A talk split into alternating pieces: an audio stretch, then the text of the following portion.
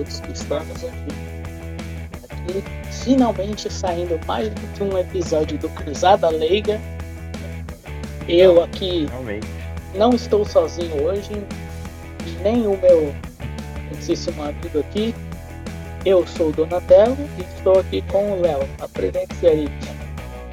E aí, pessoal, tudo bem? Eu sou o Leonardo e depois de muito tempo aí, muitas dificuldades, é, muita oração e muito pedido de intercessão aos santos, finalmente conseguimos aí, ou estamos conseguindo gravar mais um episódio do nosso podcast. Hoje com um tema bem interessante, um tema é, que é foco de bastante controvérsia entre os cristãos, né? Principalmente entre os protestantes e os católicos, que é sobre a devoção aos santos. É, e vamos tratar dos pontos principais, né? Sobre a, a devoção, explicar o, o, que entendemos, né? Como devoção aos santos, a maneira correta, né? Da devoção aos santos. Falar um pouco também sobre a escolha de um santo de devoção e aí depois a gente vai falar um pouco sobre as nossas experiências, né, com a devoção aos santos ou como isso uh, tem impacto nas nossas vidas, né? E a importância disso tudo. É, Léo, o pessoal eles confundem muito quando a palavra adorar com venerar, né? Sim, sim, é, esse é um ponto e, e, esse eu diria que é um dos principais pontos alvo uh, que, que é, dos protestantes quando criticam né, a, a, a, devoção aos santos. Né? Existe uma grande confusão entre os, os termos. Né? É, e, é, é, primeiro, antes de começar a falar sobre esse assunto, é importante a gente dizer que a devoção aos santos é um ato de, uh, é um ato de veneração e não um ato de adoração. Né? E aí a gente consegue falar um pouco mais sobre essas diferenças, tá? Sim, com certeza que o ato de venerar uma pessoa não significa adorar, porque adorar a gente só adora um Deus, né? Adorar o adorar Deus Pai, Deus Filho e Deus Espírito Santo. Eu não sei se se eles se eles adoram muito o Espírito Santo na, na igreja evangélica, o que eu não vejo muito. Eu não sei você, Léo. Não, eu, eu, eu concordo. Eu, é, é, na verdade, o, o, o Espírito Santo, para eles, uh, funciona mais como funciona no, nas, nas religiões de matriz africana, como as entidades, do que qualquer outra coisa. Mas não, não, não vou entrar em polêmicas tão logo, né? É, é, a gente mal Isso. começou o podcast, vamos evitar um pouco as polêmicas. Depois que a gente colocar nossos pontos, né? É, e, eu, e eu gostaria de aproveitar para falar um pouco sobre a definição do dicionário, né? Do que é veneração. E, e pela definição, a gente já consegue uh, uh, ver essa diferenciação da veneração e da adoração, né?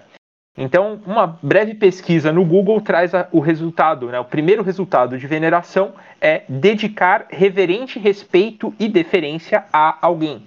Ter grande consideração por alguém, reverenciar alguém. Né? Então, uh, nós temos reverente respeito e deferência a uma autoridade, nós temos uh, a, uma, a uma pessoa querida, né? a, um, a um pai, a uma mãe, né? a, um, a um parente uma próximo. né?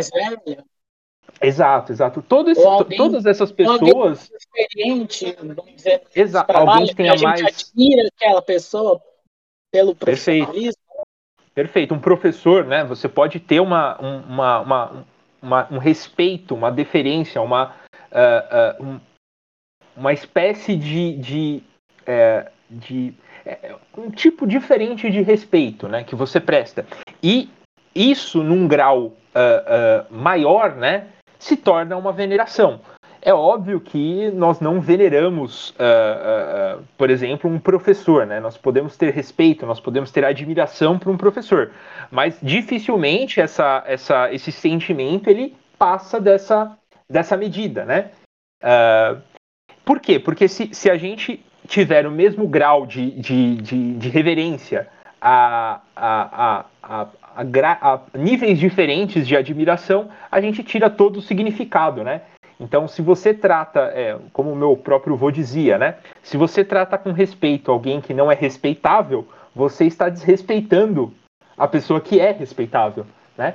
É, se você tratar um, um, um criminoso é, reiterado, né, que cometeu diversos crimes, da mesma forma que você trata alguém que sempre seguiu a, as leis né, de forma justa, você está sendo injusto com a pessoa que segue as leis. Né? Isso é o que parece que falta no Brasil.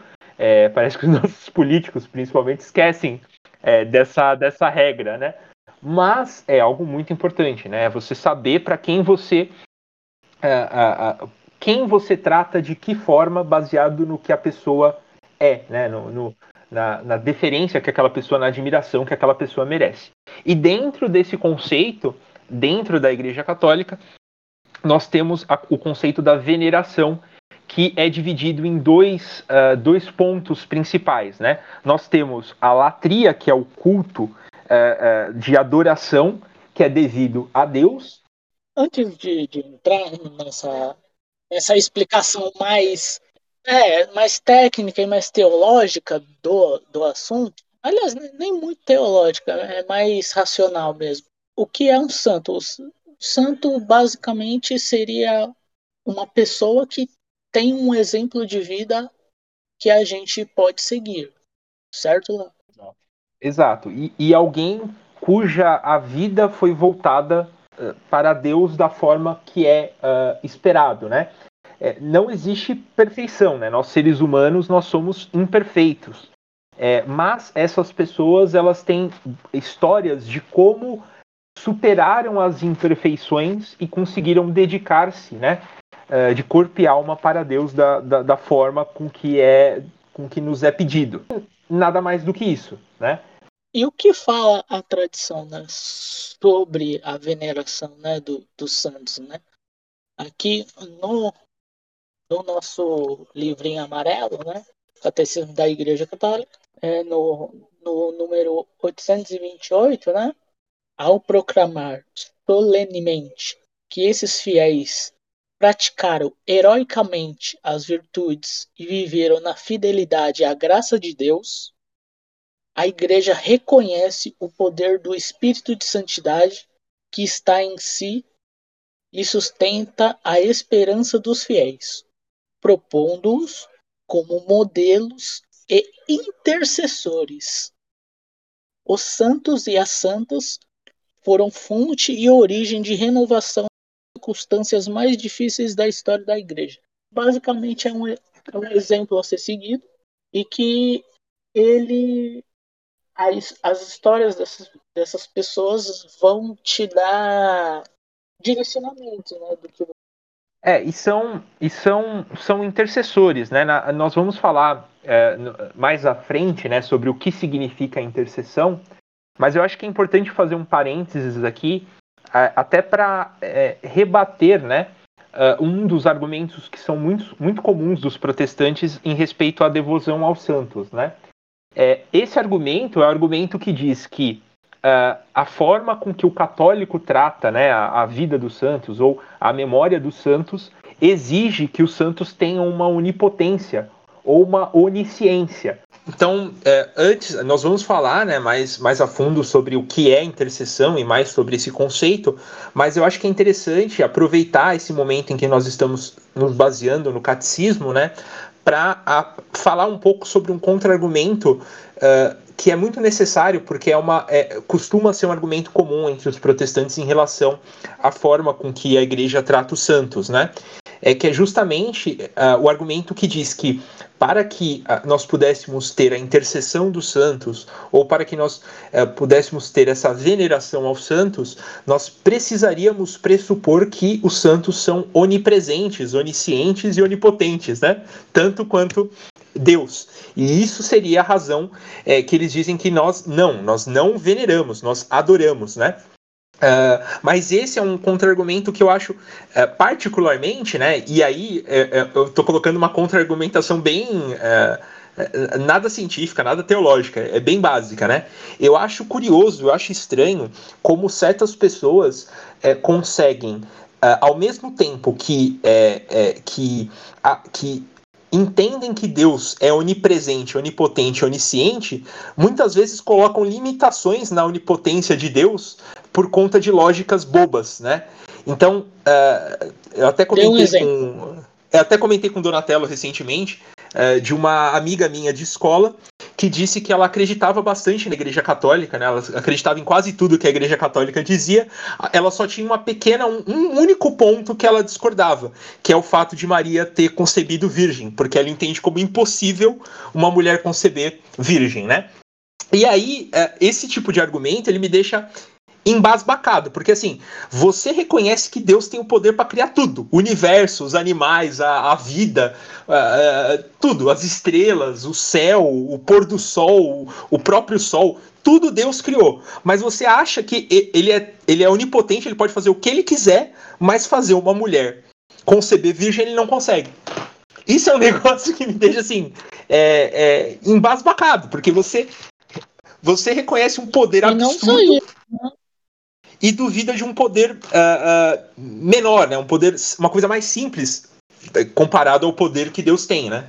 Isso, e, e não só isso, né? Se fôssemos falar de Maria aqui, a gente ia ficar muito tempo aqui, mas só, só dando um adendo, pela tradição, a igreja fala que ela também foi, foi poupada até do pecado original, então ela é totalmente uma, uma pessoa sem pecado.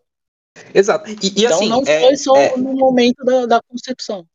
Não, sim, mas, mas, entende como o argumento de que você não você acredita em tudo, menos nisso, é, é meio que você duvidar da onipotência de Deus, né? É, e aí trazendo isso, isso para a questão dos santos, mesmo que você considere que depois de morto você perca a consciência, né? Você não tenha mais é, consciência de nada até o momento do juízo, enfim, é, seja qual for a sua fé, mesmo que você acredite dessa forma, é, se Deus é onipotente, ele tem o poder de dar é, é, é, parte da ciência do todo para o indivíduo, mesmo que esse indivíduo já tenha morrido. Então, assim, é, dizer que os santos têm conhecimento, ou eles têm ciência de certos aspectos uh, da vida das pessoas, né, mesmo após morrerem, é, não é dizer que ele é onisciente, porque ele não tem ciência do todo, que só Deus tem de fato. É, e isso é um ponto Com importante. Certeza. Então, assim, ele tem a limitação humana. Isso. Deus pode tudo. Ele pode fazer absolutamente tudo o que ele quiser, inclusive dar ciência de coisas a pessoas que elas não teriam de outra forma ou não teriam de forma lógica, né? E aí, aí nós temos a questão das aparições e tudo mais. Ou seja, os santos eles não precisam ser onipotentes ou oniscientes para terem potência ou terem ciência de certas coisas se essas coisas, essas, essas ciências e essas potências forem dadas por Deus, que é o único que pode ou que tem todas as potências e ciências, né? Mas enfim, só concluindo, né? É, é um ponto interessante da, da, de, do pensamento é, extremamente lógicos de, de, de, de certas linhas de, da teologia, né? É, eu acredito, eu parto do princípio que se Deus é onipotente, ele pode tudo, inclusive as coisas que não faz sentido nenhum pra gente, né? Então. Com certeza.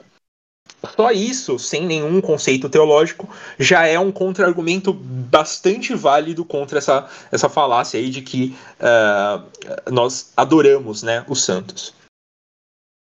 É, e aí, é, acho que agora a gente já pode fazer ali o pular para a parte da explicação, né, da, sim, da diferença, sim. né? É, e, então nós temos três, uh, três termos aí que são comuns quando a gente trata dessa adoração, veneração, né? É, aos santos, a, a Deus, enfim. É, você poderia dizer quais são, Donatello, para gente, a gente discutir um pouco sobre elas? Segundo, tem o, o efeito de dulia. Dulia, que significa venerar. Né? O, o, venerar que a gente já que a gente já explicou. E o segundo e é um, um terceiro a... ali que é, é, é um tipo de dulia diferenciada, né? Sim, é que seria a hiperdulia, né? Que seria uma, uma honra maior, né? Que diz que não chegaria a uma adoração, mas também não é uma veneração, um pouquinho mais acima. Explique não é, melhor aí. Né? É, não é uma simples veneração, né? É uma veneração em especial. Então, eu vou dar um exemplo comparando aí pra, com, com coisas mais terrenas, né? Uh, vamos dizer que você gosta de esporte. Vamos dizer que você gosta de xadrez, que é um assunto que uh, uh, tanto o Donatello quanto eu gostamos bastante, né? quando você se interessa por xadrez, você passa a ter admiração por jogadores de xadrez. E aí você tem é, é, diversos jogadores que você admira pelo estilo de jogo ou pela forma com que ele, é, é com que ele é, soluciona ali os problemas durante as partidas, né? Então, digamos que nós temos um, um certo tipo de admiração para os jogadores de xadrez, os grandes mestres de xadrez, que são aqueles com uh, bastante habilidade, que ganham muitos campeonatos, né? Então, podemos citar, por exemplo, um GM brasileiro, o GM Cricor, né? Ele é um jogador de xadrez brasileiro, ele é muito bom, ele joga muito bem, e dentro do contexto do xadrez nacional, ele é um dos maiores uh, que nós temos na atualidade. É, então, Sim. nós temos uma admiração uh, com, em relação ao, ao Cricor. Porém, dentro dessa uh, do xadrez, mesmo o Cricor sendo um excelente jogador, nós temos jogadores que alcançaram ou tiveram conquistas que são uh, uh, que são incríveis, quase reais, né? né? Quase, Exato. reais.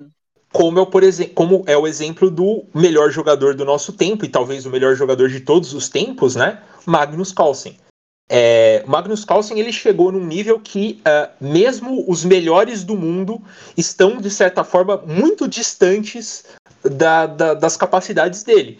É, nós tivemos no ano passado o desafiante né, ao título de melhor do mundo, uh, um, um, russo é, que é um excelente jogador, tem resultados maravilhosos, mas que foi tratorado completamente pelo Magnus Carlsen de uma forma que chegou até a virar é, chacota é, entre os admiradores do xadrez. Né? Foi uma, uma, uma, questão assim, tamanha a diferença da habilidade. Então, se nós dissermos que nós admiramos o Magnus Carlsen da mesma forma que nós admiramos uh, um jogador de, de que, que é um excelente jogador, mas de menor rating ou de conquistas menores, nós estaríamos é, diminuindo, ou seja, menosprezando a capacidade do Magnus é, Carlsen. Mas vamos, vamos dizer, dizer um, um negócio que é quase entre os jogadores, né, que eles uhum. ad, admiram de forma muito veemente.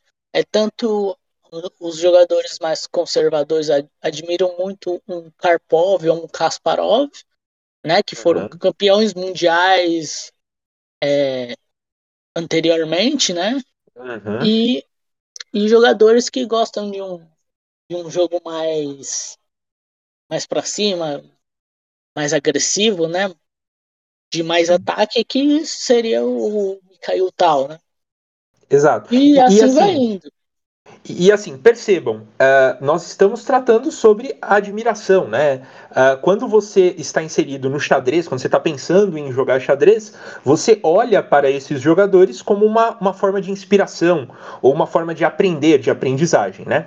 E aí, nessa comparação que nós fizemos, nós podemos fazer uma, uma correlação, né, fazer uma comparação dos termos dúlia e hiperdúlia. A dúlia, ela é a veneração devida aos santos. Seria a mesma coisa da admiração que nós temos por, pelos grandes mestres do xadrez, é, campeões mundiais anteriores. É, e a hiperdúlia é a veneração que é devida a Maria. É, Maria alcançou um, um grau de santidade é que ele é único, né? Conforme o, o Donatello, inclusive, falou agora há pouco, né? É, a, dela foi, é, é, é foi, é, foi dado a graça de não ser maculada por nenhum pecado. Isso não aconteceu com nenhum outro ser humano, né? então, não, isso não chega a colocá-la num status de divindade, é, é, é, devida de adoração, né, que, que, que se deva adoração, mas é, ela chegou a um grau, ela tem um grau de santidade que é só dela. Então seria como dizer o Magnus Carlsen como sendo o melhor jogador de todos os tempos, né? Então ele Sim. alcançou um nível de xadrez que uh, não é comparável aos demais jogadores. E por isso a ele deve-se uma, uma, um, um, um, uma admiração, um respeito especial. E percebam, né? Uh, quando nós dizemos assim, uh, com, voltando para o mundo do xadrez, por mais, por mais que as pessoas não gostem do Magnus Carlsen, todo mundo que gosta de xadrez é obrigado a admitir que ele chegou num patamar diferenciado. Tamanho é. a e habilidade todo mundo dele. Respeita cara? Exato. Então, assim, você pode não gostar do jeito dele jogar finais, que às vezes pode parecer é, jogar na retranca, né? Ou, ou, ou não, jogar aquele. Ou jogo chato, vê, né? De... Ou você vê que ele jogando que parece que ele sempre tá com tédio.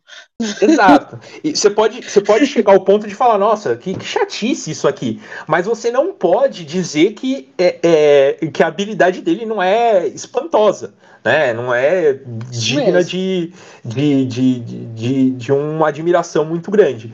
Da mesma forma, é, é, é, isso mostra que existe um tipo de admiração diferente, né? Um, um, é, a necessidade de uma admiração diferente.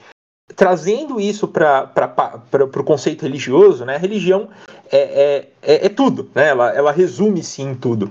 Então, uh, os santos, eles são pessoas admiráveis, tanto por sua história, quanto pelos seus feitos, tanto em vida quanto pós-vida, né? após a morte, né, no caso, é, é, quanto Maria também possui essa característica, porém num nível acima, né? Então, é, é, é...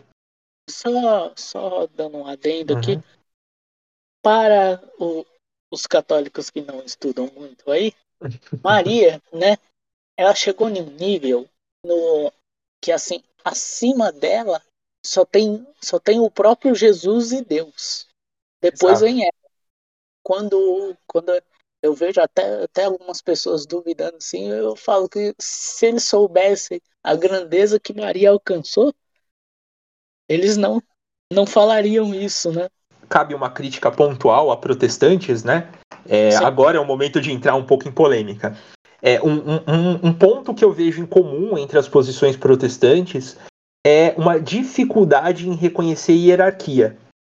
É, e, e quando eu for falar dos santos que, que eu sou devoto, né? Vocês vão, é vão assim, entender que eu tenho uma, uma grande admiração pelo mundo militar. Né? Eu, é, eu gosto muito então, do militarismo. É, e né, falando nesse negócio de, de hierarquia, eu vou uhum. falar um negócio polêmico aqui, mas é, uhum. bem, é, eles, eles praticamente, em termos de hierarquia, eles são, são mais são mais favorosos a uma ditadura do que do que, vamos dizer, outra coisa, porque ele só reconhece um líder máximo e acabou. Exato. Né? Então, assim, é, e, e, isso perpassa, no meu ponto de vista, por diversos posicionamentos protestantes. Tá? Um deles é essa questão uh, do culto aos santos. Então, assim, você ter respeito a uma pessoa não significa que você desrespeita as outras ou que você só respeita aquela pessoa. Isso então, mesmo. o fato de você prestar veneração a um santo não diminui a adoração que é devida a Deus. Isso é, mesmo. Porque existe uma hierarquia, tanto uh, uh, dos poderes, né? É, quanto uma hierarquia do respeito devido ou da, da, da é, enfim, da veneração, enfim, de todos, de todo essa, esse sentimento de admiração que existe dentro da religião. E isso também acontece, e é, como prova do que eu estou dizendo, de que perpassa várias áreas né, da, das posições protestantes, na questão do purgatório e dos pecados. Né? É muito comum você ouvir de protestantes, muito mais do que católicos, né? alguns católicos que, que não, não estudam, às vezes se posicionam dessa forma, que não existe pecadinho ou pecadão. Né? É tudo pecado. Isso é uma frase assim, é, você está passando um trator por cima de, de, de todo, todo e qualquer senso de justiça, né? Você dizer que é, que é tudo pecado, que você é, é, roubar um, um, uma maçã do, no mercado porque você está com fome e você roubar um país, né, desviar dinheiro da saúde e da educação, os dois são roubos. É, roubar é pecado, então os dois são pecados é, da mesma forma. É, o tratamento para esses dois pecados deve ser o mesmo. É, e, isso também dos relativistas, né? Que hoje em dia está muito comum dentro da Igreja Católica aquele relativismo, né?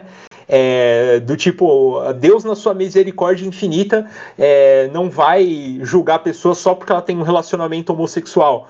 É, é, é aquela coisa. É, todas essas pessoas que falam da misericórdia infinita de Deus esquecem que, que Deus também é, é justiça infinita. Então. Exato. Exato. Então, então assim, isso, não é só misericórdia de, que tem Deus, né? É, isso é, é esquecer a, a, a, as hierarquias, esquecer que existem nuances é, entre o preto e o branco, entre o sim e o não, entre o certo e o errado, né? É, e, e, e, é bem, é, assim, é bem chega a, ser, chega a ser até antagônico dizer que a pessoa que é relativista acredita em coisas preto e branco, né? Em sim e não, em certo e errado. Mas é o que acontece. É, quando, quando você relativiza, você, é, você tira o certo e o errado, mas ao mesmo tempo você está definindo que o certo é não julgar, né? Enfim, né? isso aí já, já vai entrar numa, numa brisa que, é, como não usuários de, de cannabis, a gente não, não vai querer entrar. mas, mas, mas, é, um, é, é, um, é, é um fator, né? É um ponto que eu acho bem interessante justamente tratando dessa hierarquia que a gente consegue entrar no nosso próximo tópico, né? Que é sobre a intercessão uh, dos santos. É falar um pouco sobre o que é a intercessão dos santos, que é também um fator de grande é, divergência, né? Ah, o, esse conceito da hierarquia que eu estou tratando, é, vamos trazer aqui para um, a nossa realidade de novo, para a gente é, conseguir ali uh, uh, tratar desses assuntos de uma forma mais palpável, né, mais simples. É, quando você está no seu trabalho, você, você tem um emprego é, e dentro do seu emprego existem cargos diferentes, né? Existe uma hierarquia de trabalho. Você, por exemplo, você trabalha na parte financeira da sua empresa. É, quando você se depara com um problema que você não consegue resolver, algo que você não entende, você precisa escalar esse seu problema, né? Para estágios superiores da sua hierarquia. É, seja porque esse problema você não sabe como resolver ou porque você não tem autoridade para resolver esse problema. Só que é, pensa aí no seu serviço. É muito difícil que você, ali no seu dia a dia, você acabou de ser estagiário da, do financeiro da sua empresa. É, se você tem um problema lá em fazer um cálculo de, de folha de pagamento, é, você vai pedir ajuda para o dono, para o CEO da sua empresa, ou você vai pedir ajuda para um colega de serviço seu, né? É, um, um, funcionário pleno ali, né? Exato, exato. É, esse é o primeiro ponto que, que eu gostaria de tratar para falar sobre intercessão, né? Uh, a, quem vai, no final das contas, decidir os caminhos de uma empresa ou os caminhos de um funcionário dentro da empresa, em última instância, é o dono da empresa, é o CEO da empresa. É aquele que tem o executivo maior daquela empresa. Isso não significa, é, e mesmo que esse executivo seja hiper mega master blaster produtivo, e, e enfim, é, dentro dessa empresa, isso não significa que ele vai é, é diretamente tratar todos os pontos. Porém, ele vai tratar indiretamente todos os pontos. Seja Isso por mesmo. meio da, da cadeia de comando, né? Ele passa uma orientação para os seus subordinados que vai é, indo de, de nível em nível dentro da empresa até chegar ali no, no, no que a gente chama do chão de fábrica, né? Vulgarmente a gente fala o peão da firma, né? É, seja passando por essa cadeia de serviço, seja por uma ação direta uh, desse executivo. Mas uh, a decisão final é do executivo, mas não é necessariamente ele que conduz todas as decisões. Então, Isso nesse cenário, nesse cenário, nós podemos comparar o estagiário a alguém que está iniciando na sua vida religiosa, né? Alguém que acabou de se converter ou alguém que está entrando numa catequese. É, quando você está com alguma, alguma questão de fé que você precisa entender ou que você precisa tratar dentro da, da, da, sua vida religiosa, inicialmente a gente pede ajuda a uma pessoa que a gente conheça, é, que a gente entende que tem uma, um, um, um, um know-how, um conhecimento, né? é, ou uma aproximação maior com o dono da empresa, né? Tanto Donatello quanto eu, nós fomos catequistas, né? Tanto de catequese quanto de crisma.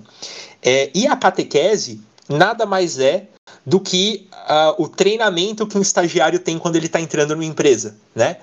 É, o catequista, ele é basicamente uma pessoa que tem mais tempo de vida dentro da igreja, tem mais experiência com as questões da fé. O, o, o estagi, estagiário né, é aquela pessoa que inicia a fé, que está uhum. se iniciando na fé, né? E, e o, o, o catequista é, é o treine, é o treine do é o treine do, do estagiário, né? Exato, é aquele que vai auxiliar o estagiário naquelas dúvidas uh, uh, principais. E isso, então perceba, o estagiário se ele fizer alguma besteira ali no serviço dele, é, ele primeiro ele vai verificar com esse com esse funcionário pleno, por exemplo, se o que ele fez é uma besteira mesmo, porque às vezes ele nem sabe se está errado ou não, né?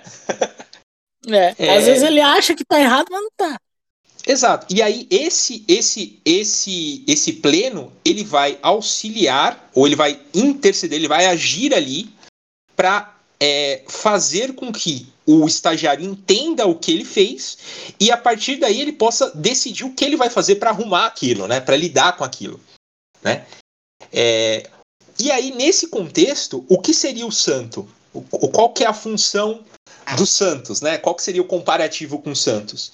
Eu diria que seria o seu superior, o seu chefe, né? Então você tem ali o estagiário, você tem o funcionário júnior, o pleno, o sênior, e aí você tem o coordenador ali do setor, né? O, o, o gerente ali da área, né? O, o, o responsável ali da área. Esse cara, esse responsável, ele já não trabalha mais fazendo a mesma coisa que o júnior, o pleno e o sênior. É, porém, muito provavelmente ele já fez alguma dessas atividades de forma que deu a ele um conhecimento ou uma, um entendimento das operações daquela empresa maior do que aqueles, aqueles demais. Isso não significa que o, o, esse gestor da, da área, gestor do grupo, pode fazer o que ele quiser pode agir do jeito que ele quiser ou tem total poder dentro da empresa. Mas naquele setor ele tem mais uh, capacidades do que os demais colaboradores, estando abaixo de toda a hierarquia que está acima dele, né? Quer, quer complementar, Donatello? Eu só, só queria ah, adicionar um negócio que é, agora que me veio aqui, que a gente não colocou no roteiro aqui. É como a igreja define um santo. Vamos falar isso daí de, um, de uma forma mais rápida para prosseguir, né, com, com certo, o perfeito, e perfeito. assunto aqui, né? Perfeito. O que acontece? O que para uma pessoa ela chegar nesse estágio de santo, ela primeiro tem que acontecer alguma, algumas coisas, né? Vamos dizer que por intercessão desta pessoa, se ocorreram alguns milagres. E, e ela precisa ser aí, notória na sua vida de fé, né? Uh, isso mesmo. Então, assim, aí, aí, não, aí não basta acontece? a pessoa. É, aí a, a, pessoa precisa ser notória na sua vida de fé e ter, a, e ter relatos acontecidos, e, e, esses ditos milagres. Uhum. Dito, o que a igreja vai fazer para é, até o processo da canonização desse santo, né, que é o processo de ceticismo da fé, né, que a igreja ela vai atribuir algumas pessoas para investigar a vida de, tanto tanto desta, desta pessoa que que foi considerada a intercessora, né, que fez o milagre, uhum. quanto investigar os próprios milagres em si, né? Até eles chegarem à conclusão que foi realmente um milagre e que essa pessoa realmente teve, teve uma, uma, uma um papel vida, ali, né? Um, um, papel importante, né? Exato. E, e porque o, o, o que a igreja visa evitar com isso, né? Hum ela visa evitar o que na empresa, no comparativo da empresa, seria você contratar alguém para um cargo de gestão que não está capacitado ali para este cargo, né? É, e nós vemos muito isso em casos de cultos e seitas que aparecem do nada. Um sujeito ele diz que ele consegue expulsar demônios, usa de técnicas de hipnose para fazer falsos exorcismos. É, isso atrai a atenção dos populares, das pessoas, dos leigos de modo geral. Essas pessoas, por, por não entenderem, não compreenderem é, o que acontece ali, atribuem aquilo a um milagre e começam a exaltar aquela pessoa como líder de um culto ou alguma coisa nesse sentido. Então, por exemplo, vamos, vamos colocar aqui exemplo o Henrique João Cristo. de né? Deus. Não, o Henrique Cristo. João O de Deus. Cristo. Jo- João de Não, Deus João já, de é- Deus, já, é- já, já- já João de Deus já come- extremo, né? é, é bem mais tenso. É, o- até onde eu saiba, o Henrique Cristo só, é- só não bate muito bem da cabeça, entendeu? É, então, assim, o Henrique Cristo, ele é um sujeito é, que ele. Ele eu, eu vi brevemente sobre a história dele, mas assim, ele não é um, um- completo ignorante, é uma pessoa que teve estudo, uma pessoa que f- fala coisas. ah, se você parar para conversar com o Henrique Cristo sem pensar nele como personagem do Henrique Cristo, né? Como a- aquela caricatura de uma pessoa meia maluca, é, meia maluca, né? Tô sendo bem. meio maluca, né? Tô sendo bem. é, é, mane- tô maneirando nas palavras, né? Mas se você parar para conversar com o Henrique Cristo sem pensar que ele está se colocando ali como Deus, é, você vai ver que as coisas que ele, que ele fala, de certa forma, fazem algum sentido, né? É, é, ele não é um completo louco, maluco, que igual, sei lá, o, o- aqueles caras que você vê dando entrevista trêbado na, na, na, na internet, sabe? É, então, uma pessoa leiga, uma pessoa que não entenda o- o- as bases da fé, pode ver ele falando e aquilo ali passar como passar uma imagem de que ele de fato é o, a, a reencarnação de, de, de Jesus Cristo. É, então, assim, a igreja, a igreja ela não pode, ela não pode olhar para o Henrique e falar, nossa, ele deve mesmo ser Jesus Cristo. Vamos, vamos aqui levar ele na, na sei lá, para o Vaticano. É, Vamos levar é, ele a sério aqui, vamos isso, levar ele a igreja não pode fazer isso. Só que a igreja também não poderia olhar para o Henrique e falar assim, nossa, com- não, vamos, não precisa nem investigar, é, não tem nada a ver com o que ele está falando. Porque vai que ele fosse mesmo, né, a, a encarnação de É. Cristo. Vai, vamos, vamos considerar ali uma hipótese maluca. É, então, o que, que a igreja Bem faz maluca. quando... É, o que, que a igreja faz quando ela encontra situações como essa, né? Fazendo, simplificando, né? É, ah, ah, ah, no interior de, do Cabo, Cabrobró do Sul surgiu um cara que disse que está fazendo milagre. Aí juntou um grupo de pessoas da igreja tal, igreja X, e eles começaram a, a atribuir milagres àquela pessoa. A igreja ela não pode dizer, não, não, isso é besteira, deixa esse cara aí, porque pode ser que ele seja uma pessoa diferenciada na sua caminhada da fé, mas ela também não pode simplesmente dizer, nossa, é, as pessoas estão falando que de fato ele fez milagre. É isso mesmo. Fechou, valeu. Vamos trazer ele pra cá. Vem pra cá, É. vem pra cá. Que é uma, o, o que aconteceu com aquele mendigo eh, que pegou a, a, a mulher lá no interior de São Paulo. Teve a galera a que mulher falou, do nossa, personal né? isso, teve a galera que falou, nossa, que coisa absurda, tal. Mas teve a galera que falou, caramba, esse, esse cara aí, esse, esse cara aí é demais, pô, vamos trazer ele pra TV, vamos fazer entrevista, vamos falar que ele apoiou o Bolsonaro e não sei o que, vamos atribuir a imagem dele a, a- a tal partido político. Loucura, né? Você pega uma situação completamente maluca de uma pessoa que falou que enxergou no mendigo o marido dela, um mendigo sedutor, e fala: Nossa, isso é super normal, vamos vincular a imagem de outras pessoas a essa pessoa aí. Não- faz sentido nenhum. Então, assim, a igreja ela tem um pouco mais de prudência do que partidos políticos, né? É, é esse ponto que eu queria colocar.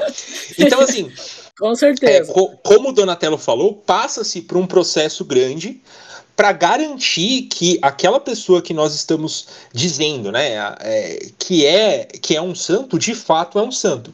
E é, aí nós temos aquela questão ah, da, For- da- Não, fora que, que, que passam por alguns estágios, né? Porque nem Uhum. sempre, nem sempre a, a- vamos dizer, vamos dizer que fo- foi se provado que teve realmente um milagre. né? Um Uhum. milagre não é o suficiente de fazer uma pessoa santa. Né? Aham, exato, exato, exato. Assim, é o que a, é que mais ou menos como funciona, não sei, não, não me lembro exatamente. É que um milagre, a pessoa, ela, ela é, é alçada a um, a um nível como se fosse servo de Deus. Aham. Aí, depois, vemos a beatificação, né?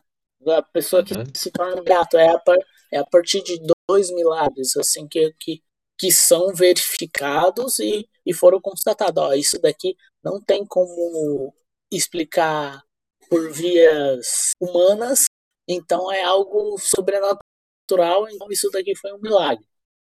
Então, uhum. Esse é o conceito de, de milagre, né? Mais ou menos, né? Uhum. Geralmente acontece muito mais em, em termos de quando falam em milagres.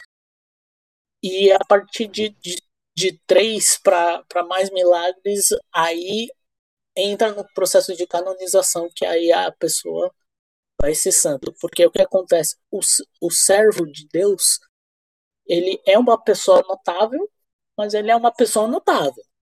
Legal. Um beato, a igreja, ela já autoriza você você fazer você fazer imagens e criar uma, uma oração para esse beato. Mas assim, para um beato não é assim, não pode ser designado o, é, vamos dizer é, o, o apadrinhamento de uma igreja, vamos dizer. Lá na paróquia... seria como um encarregado da empresa ou funcionário do mês. É aquela pessoa que ainda não chegou a ser o gestor ali da, da área. Mas a galera tá falando, ó, oh, fica de olho naquele cara ali, que aquele cara é bom. É, que ele ali, é uma bom. hora, uma hora vai. Uma hora vai pegar o, a, a, a gerência, entendeu? Isso mesmo. Aí, aí teria o Santos. Uhum. O Santos, aí você já pode. Então, no Beato você não pode fazer. Você não pode venerar o Beato. Uhum. Você só pode fazer. Você só pode. Você pode pedir a intercessão do Beato, mas você não pode venerar o Beato como se fosse um santo. Já Exato. quando a pessoa se torna santa, é, ela pode apadrinhar igrejas, ela pode são criadas orações e se pode se venerar é, a partir a partir partir do do, do dessa né? pessoa, né? Um, um, exemplo que eu, que eu dou aqui foi foi da paróquia que eu e o eu e o Léo a gente participou, uhum. né? Tinha a que tinha a igreja, tinha a igreja que era a, a João Paulo II. Mas uhum. o que uhum. aconteceu? Quando a igreja foi levantada, João Paulo II ainda estava vivo. então, ele não, podia, não poderia ser o padroeiro dessa igreja. Então, e não, fora todo o rolo que teve para ter autorização são João Paulo, é, então, de, a época. De João Paulo, né? João Paulo. Que, que, teve, que teve que mandar uma carta para o Vaticano, para o próprio Papa, né? Que era uhum. João Paulo II, autorizar que a igreja levasse seu nome. Mas mesmo assim, a, a igreja, o padroeiro da igreja era, era São, São João Batista. E aí, Donatello, desculpa te interromper, mas aí eu vou fazer o papel do protestante aqui nessa história. Ah, tudo bem. Vamos lá. Tudo bem, você está falando aí essas coisas todas que a, que a igreja que a igreja verifica, que a igreja faz, que a igreja acontece, mas o que me garante que a igreja verificando ele de fato é santo? Quem tem que definir se é santo ou não é Deus. É, esse argumento ele, é, ele, ele é muito interessante, porque ele desconecta a igreja da, da terra da igreja dos céus, né? É como se pudesse acontecer algum. É, é como se pudesse acontecer algo na igreja da terra que não fosse permitido na igreja dos céus, né? É, e existe a, a, própria questão da primazia papal, né? É, o Papa, que é o bispo de Roma, ele é o, o, o, o sucessor de São Pedro e ele possui as chaves do céu. Então, é, é, é Exato. E é, no final das contas, é ele que dá ali a canetada para dizer, não, de fato, eu vi aqui a investigação que vocês fizeram, esse aqui de fato é santo. Então, assim, é, nós temos uma validação e nós entendemos que essa validação ela, ela parte dessa hierarquia que nós temos, né? Então o Papa ele possui a autoridade para é, é, formalizar o, o, o, que a igreja o que a igreja como um todo se posiciona, né? E daí que, tra que traz toda essa questão. Mas seguindo um pouco uh, nesse assunto, né? Uh, então, como a gente colocou, né? O, o cara que está iniciando na fé dele, ele é o estagiário. O cara que já está ali, que frequenta a igreja, que recebe os sacramentos e tudo mais, ele seria um funcionário pleno, né? É, o santo, ele seria ali o gestor da área, né? Maria já seria ali a, a, a chefe do a conselho, né? a coordenadora, é a, a CEO, máxima, a, né? é a, representante da, sei lá, a coordenadora da filial matriz, sabe? Tipo, seria um, um, um nível ali a mais. É, é aquele ali. Antes de chegar no CEO, né? E aí chega no CEO. Então, no, voltando ali no, no, exemplo que nós demos bem no começo dessa, dessa, dessa explicação, é, se você é um estagiário, você provavelmente, quando você te, cometer ali algum erro, você vai primeiro perguntar pro, pro cara que é da sua área, né?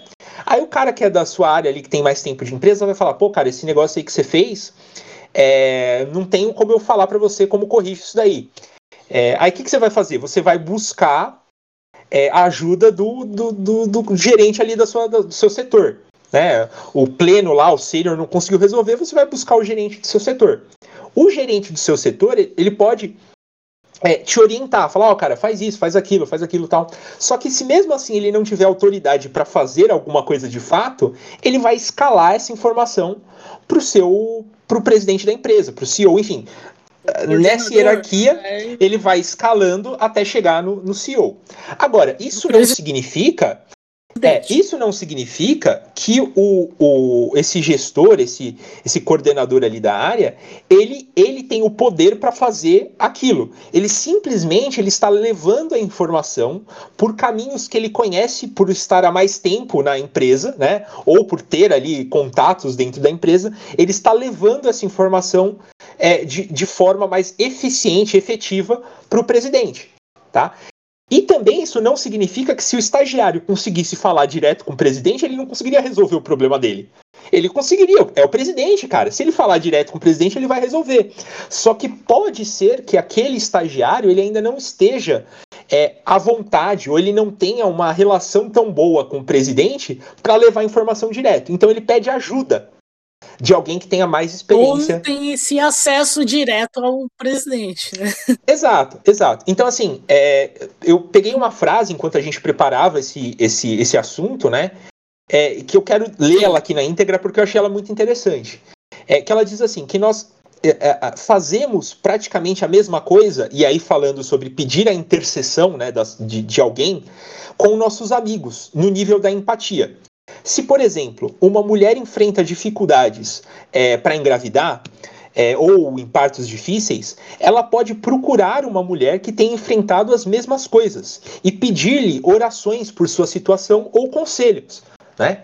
Então, assim, é, é, quando na nossa vida em assuntos não relacionados à fé, nós pedimos para pessoas que têm mais experiência em áreas que a gente está com dificuldade para nos ajudar. Não porque a gente acredita que, ela, que aquela pessoa tenha superpoderes ou porque a gente acredita que aquela pessoa é um tipo de Deus, mas sim por entender que aquela pessoa tem mais experiência naquela área e pode nos ajudar a encontrar formas de lidar com isso. E com os santos é a mesma coisa. Né? É, nós buscamos na vida dos santos é, e nós buscamos na intercessão dos santos é, orientações e caminhos que nos facilitem a conexão ou a, a intimidade com Deus. Então, por meio da vida dos santos e por meio da intercessão dos santos, nós nos aproximamos de Deus, né? Nós levamos a nossa mensagem a Deus com uma eficiência maior, né? Então, é, de novo, isso é, coloca por terra o argumento de que é, é, é aquele caminho, eu sou o caminho, a verdade e a vida, ninguém chega ao Pai senão por mim, né? É, isso, de fato, isso está na Bíblia, isso é, é, um fato, mas isso não significa é que não existe a intercessão dos santos. Ninguém chega ao Pai senão por Jesus Cristo. Mas isso não significa que você não possa chegar a Jesus Cristo por alguém, né? Ou, ou que você isso possa mesmo. pedir a ajuda de alguém para fazer, para te ajudar a chegar a Jesus Cristo ou a chegar a Deus. Então, é, isso é uma forma é, de se pensar planificada da, das hierarquias divinas, né? Nós temos essa questão da hierarquia divina, não significa que a gente não tenha um contato direto, uma, uma comunicação direta com Deus, com Jesus, enfim, mas significa que nós podemos pedir ajuda de, uh, de pessoas que tiveram ou que têm uh, em sua história é, atalhos para que a gente consiga, ou, ou conselhos, orientações para que a gente consiga chegar nesse caminho, ou trilhar esse caminho da forma, uh, da melhor forma para a gente. E aí, uh, uh, se o Donatello quiser fazer algum comentário para fechar esse tema, a gente consegue seguir ali para. Agora que a gente já sabe o que é devoção, né? Agora que a gente já sabe o que é intercessão, agora que a gente já sabe a diferença de adoração e veneração e, e, e onde a devoção está nisso, é, como que a gente aplica isso na nossa vida? Você quer fazer algum comentário sobre a intercessão, Donatello? Não, não, tá, tá perfeito. É, o, o, exemplo né, da empresa que, que você iniciou aqui, que nós dois, nós dois aqui, né, a gente desenrolou aqui, foi perfeito. Uhum. Perfeito. Vamos, vamos seguir aqui então para o próximo tópico, para o próximo tema, né? Então, sabendo desses pontos, ou tendo discutido esses pontos, né? É, por que então nós devemos ser devotos de um santo? Né? É, e aí a, a resposta ela, ela, está na explicação que nós fizemos. Né? Se o santo é alguém que tem uma proximidade grande com Deus, é alguém que já trilhou os caminhos da fé e foi bem sucedido né, nessa, nessa caminhada, é, que claramente ele tem ali uma, uma, uh, um, uma posição de destaque dentro uh, das hierarquias, né, tanto celestes quanto as, as da Terra, né? É, sabendo disso, é, ser devoto de um santo significa você formalizar essa relação de ajuda mútua, né? essa relação de respeito e de, de admiração. Seria como se dentro dessa empresa o estagiário chegasse em alguém mais experiente e dissesse: Olha, estou entrando na empresa aqui, vi que você é uma pessoa é, extremamente bem vista dentro da empresa, uma pessoa que tem bastante conhecimento, que tem desenvoltura dentro dessa organização. Eu gostaria que você me ajudasse, porque eu quero Uh, um dia chegar ou um dia uh, estar nessa empresa tão bem quanto você e, e, poder ajudar as outras pessoas a também chegarem, né? Isso mesmo. Certo? E, então, uh, certo. A, a, a, devoção, o, o, é, ela nos ajuda a, a, a, nos orientar dentro da nossa caminhada espiritual, especialmente em pontos que a gente tem mais dificuldade, né? E aí... É, seguindo os, os, os exemplos de, dos santos em questão. Perfeito. Perfeito. Então, assim, como exemplo que nós demos, né, a mulher que ela tem, que ela tem dificuldade para engravidar, ela busca é, se aconselhar ou conversar com outras mulheres com o mesmo problema. Essas outras mulheres, elas podem é, expor para essa para a pessoa que está com dificuldade o que elas fizeram nas, nas, tentativas dela, o que deu certo, o que não deu certo. E, e essa relação, ela vai ajudar todo mundo, ela vai é, fazer com que tanto a pessoa que buscou ajuda se sinta melhor e consiga seguir a sua vida, como também vai preparar essa pessoa para acolher outras pessoas que, as, que a busquem, né, por, uh, por conselho. Então, essa é, eu diria que é a principal a, a, a, principal intenção em ser devoto de um santo. Quando você eh, decide ser devoto de um santo, você busca conhecer mais da história dele e fazendo isso você encontra é, é, é, soluções de desafios, você encontra exemplos de vida que você talvez não tivesse pensado, ou que você não, não tinha contato. E esses exemplos te ajudam a, a se tornar uma pessoa melhor e poder ajudar os próximos, né? ajudar os outros. Então, é, é nesse, nesse ponto que a igreja ela, ela entende a necessidade da devoção de um santo. E hoje em dia eu vejo que isso está sumindo um pouco dentro das igrejas, né? O papel da devoção de um santo. O santo, é, e, e aí temos dois extremos, né? o extremo, um dos extremos é aquela pessoa que pega Santo Antônio e põe dentro de um copo de ponta cabeça. É, que ali é que, que é um é, é, é assim é, é, um tipo de é, de misticismo, né? De, é, de é, é, é que chega a ser espantoso, né? Você pegar uma imagem, colocar de ponta cabeça num copo d'água e, e, assim, e assim, primeiro, uh, você vai, você corre o risco de estragar uma imagem que você gastou dinheiro para comprar, ou que você ganhou de alguém querido, né? E, e, aí eu vou aproveitar o momento para agradecer muito o Donatello, que ele me deu uma imagem incrível de Santa Joana d'Arc, que eu não estava conseguindo achar em lugar nenhum. É, muito obrigado, Donatello, você é, você é incrível. É, inclusive, você que fez isso, uma, uma, uma amiga nossa ficar, ficar com invejinha branca de você, porque ela disse que queria ter comprado, ela ia comprar essa, essa imagem de presente de aniversário, você foi mais rápido.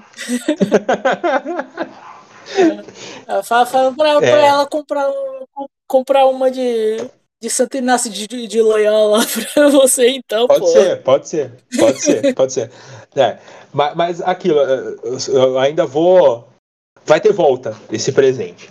Mas seguinte, voltando, além de você correr o risco de você estragar uma, uma, uma, uma obra de arte sacra, né? Que, é, que são as imagens, é, é, um, é, é, de certa forma um desrespeito à, à memória daquele santo, né?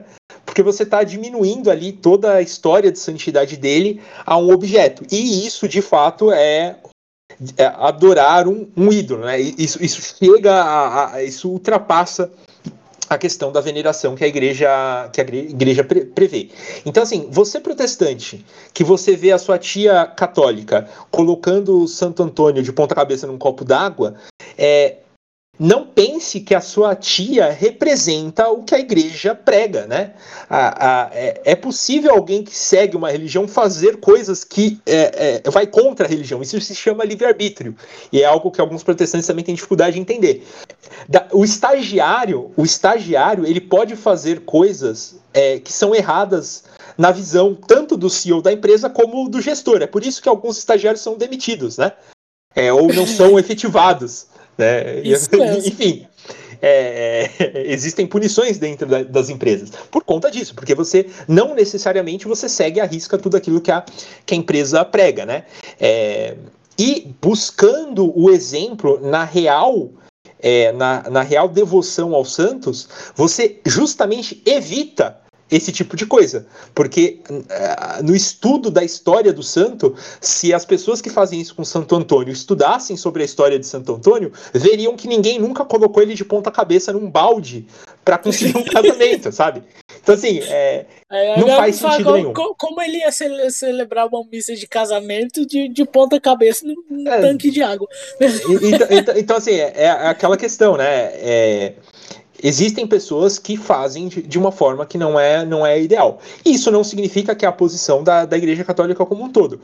Ser devoto de um santo é você buscar o apoio de alguém que tem uh, uma caminhada, uma história de fé ou uma proximidade com Deus uh, grande, né? E basicamente isso.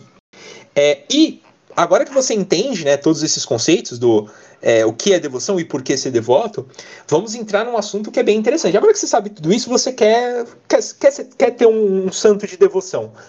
É, como é que a gente faz, Donatello? O que, que, que, você acha? É só você pegar uma cadernetinha ali dos santos da Igreja Católica e fazer o unité e escolher e falar, esse aqui, deixa eu ver.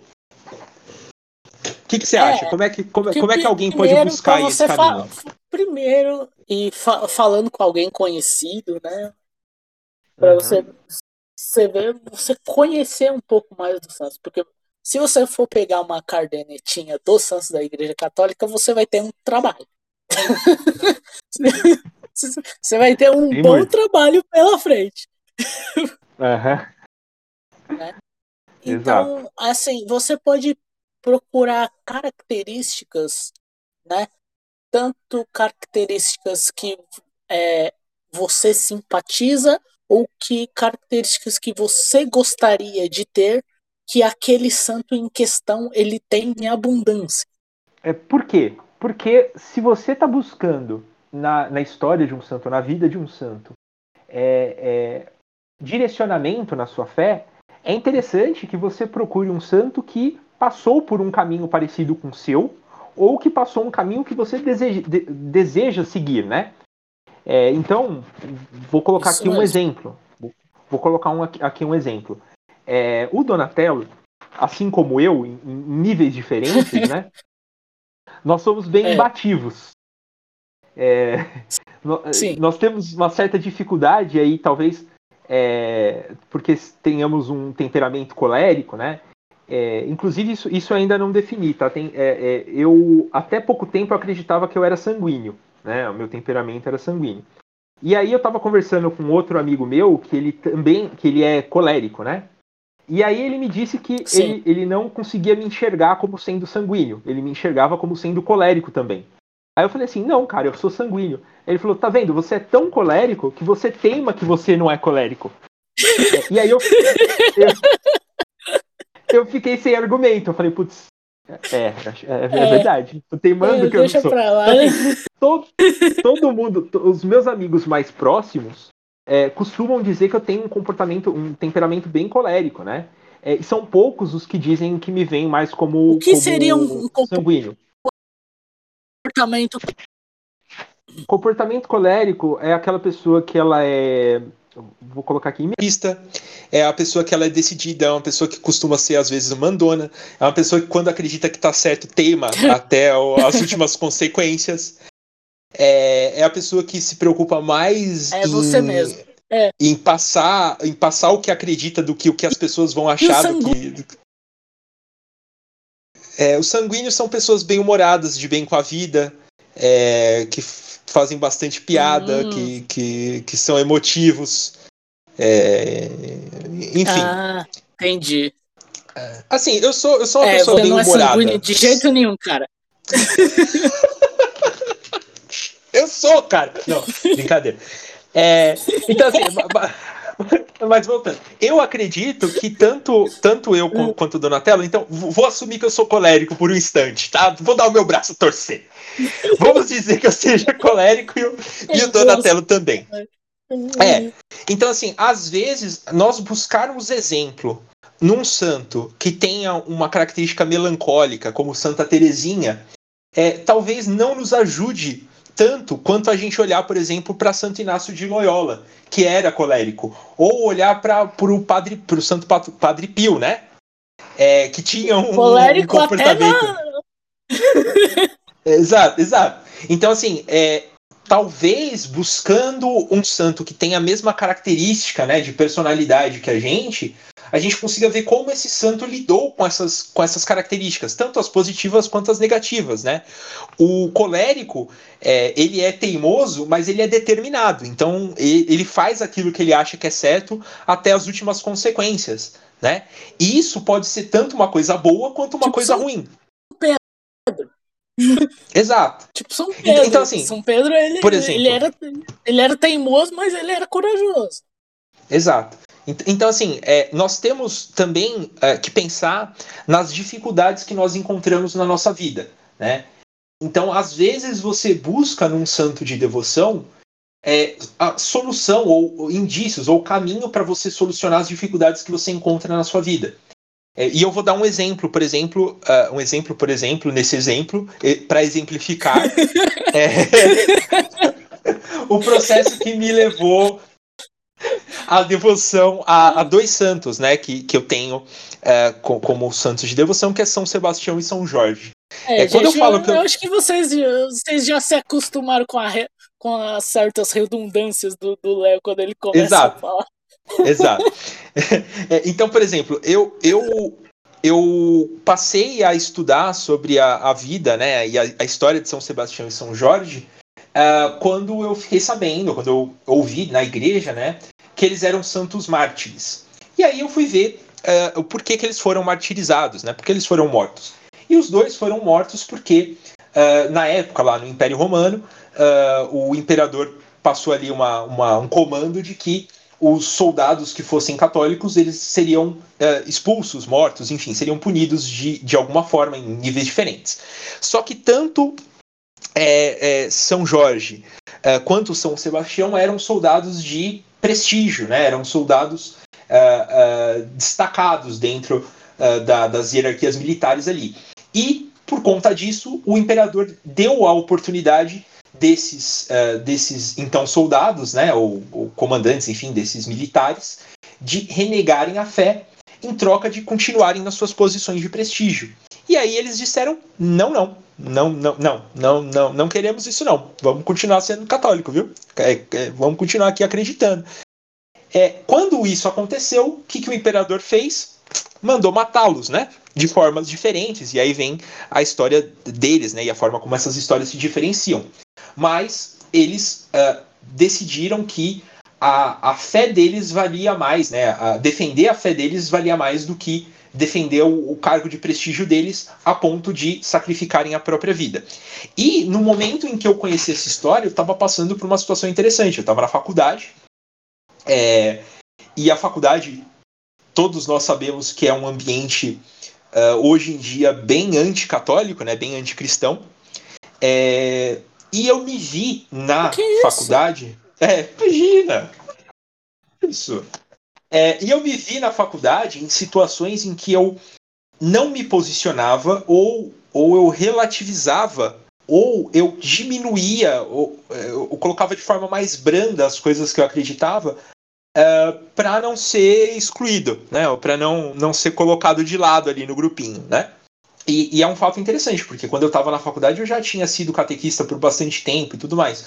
Só que o ambiente da faculdade é um ambiente uh, em que essa essa é é, essa pressão é essa pressão ela, ela, ela é num nível diferente. Quando você está na escola, é, quando você se posiciona e, e, as pessoas às vezes caçam da sua fé, é por questões mais básicas. Então, assim, ah, você é católico, então você não, você não faz sexo fora do casamento, é firjão, é...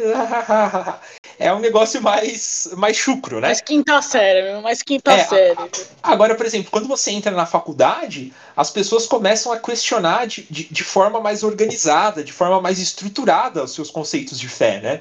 Então elas começam a colocar pontos que fazem você dar aquela. Sabe?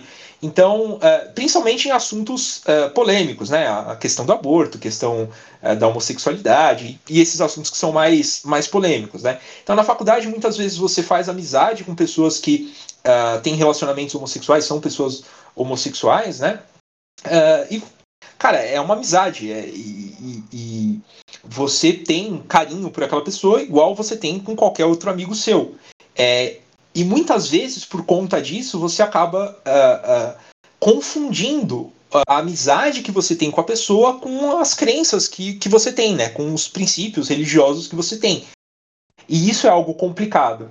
É, principalmente quando você está no ambiente da faculdade. Então, assim, no meu grupo da faculdade, uh, o, o, o, meu melhor amigo na época da faculdade, a pessoa com quem eu é, comecei a falar e, e, que foi o início do grupo que a gente formou né, na, na, na graduação, ela era uma pessoa homossexual que é, acabou se casando com, uh, com uma pessoa do mesmo sexo que ela. Essa pessoa depois uh, se entendeu como, como transgênero, trans, transgênico, é... transgênero, né?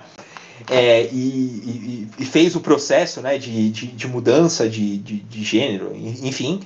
É, e assim, é, na faculdade é difícil você diferenciar, diferenciar a amizade do que você acredita e conseguir colocar isso de uma forma que não desrespeite a pessoa e não desrespeite a sua fé ao mesmo tempo, né? Mas, resumindo, nessa época eu me vi relativizando as coisas por aceitação de um grupo e vi a história de duas pessoas que, é, é, para não relativizar as coisas que acreditava, deram a própria vida. E aí eu pensei, putz, eu tô sendo bem babaca no caso, né? Bem, bem covardão, né? bem trouxão. Porque assim, é, pô, é uma amizade, cara. Se ele é meu amigo mesmo, ele vai entender a, a, o meu posicionamento, independente dos independentes, né? Então eu estava relativizando a minha fé por muito pouco, né? É, e aí eu vi na história desses santos é, a força, ou os argumentos, ou a, a, a, o fervor que eu precisava para voltar a ter a posição colérica, que eu não sou colérico, mas essa era uma posição colérica, de defender o que eu acredito independente dos independentes. Então, eu voltei àquela minha postura de tudo bem, nós somos amigos, sim, nós somos amigos, mas eu acredito nisso, nisso e nisso. Gostou, gostou, não gostou, falou, valeu. É, exato. E assim, é, é a forma com que eu com que, que, que, se encaixa melhor com, com a minha vida. Agora, se eu fosse pegar a história de um santo é, que sofreu, sofreu, e mesmo assim sofreu e sofreu é, calado, e, e, e, mas mesmo assim perseverou e não sei tudo mais, talvez eu não conseguisse encontrar essa veemência, essa, esse fervor que eu preciso para para me encontrar, para encontrar de volta o caminho uh, da minha fé, né? Então, isso é um outro ponto. E por fim, tem aquela questão de característica que lhe falta, né? Então, a pessoa que ela, por exemplo, é uma pessoa tímida, né? E aí ela é chamada na empresa dela para ser uma para um cargo de liderança, né? Essa pessoa ela pode se sentir ali na sua vida é, é, sentir falta da liderança e não se sentir capacitada. E aí ela pode buscar é, por meio da, da intercessão, né, em suas orações, o auxílio de santos, como por exemplo a Santa Joana d'Arc, né? Que mesmo Sim. em idade, é, é mesmo muito, muito nova, muito jovem, Deus é, a concedeu ali o dom para liderar tropas, né? É, é, com, com uma com habilidade incomparável, né? Mesmo quando colocado frente a santo, a perdão, a generais, né? Enfim. É, sendo que ela muito nova, ela, ela encarou né, muita, muitas autoridades Exato. Da, da Exato. Inglaterra, até a própria rainha, na Exato. época dela. E, e, então, assim, é, da, da França, né? É, Isso. Não, então, ela. Assim... No, eu tô falando mais no, no momento do, do martírio dela, né? Que ah, tá, ela foi. Que, que, que ela foi. Ela foi executada na Inglaterra, né? Que aconteceu to, todas as batalhas né, que ela fez uhum. e ela praticamente com praticamente ela humilhou a maior marinha do mundo na época e isso enfureceu os ingleses, né? Então, então assim, é, é, isso mostra, né, que Deus capacita uh, os escolhidos, né? Tem aquela aquela frase é, é, clássica. E você pode buscar né, o caminho para isso, ou a certeza que isso é possível por meio da história dos santos.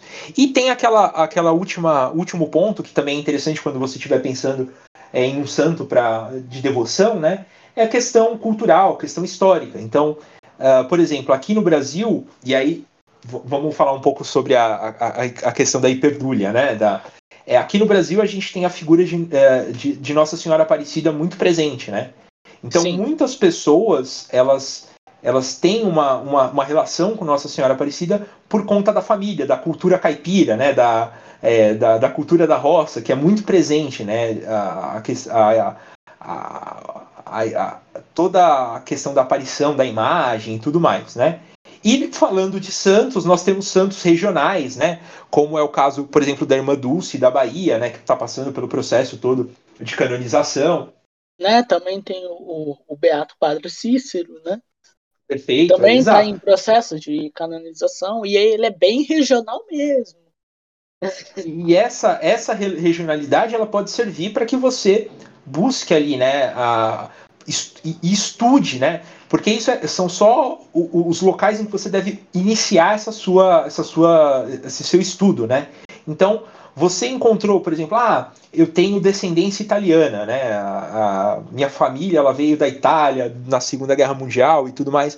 Você pode buscar ali a história de São Francisco de Assis, né? Que é o padroeiro da Itália, né? Que é o, o, o, o santo ali é, que, que tem um papel grande na Itália. Então, é, e aí você começa a estudar a história desse santo e ver o que você é, é, consegue se identificar ali, o que aquela história consegue te ajudar na sua caminhada da fé, e aí você vai ali selecionando, né?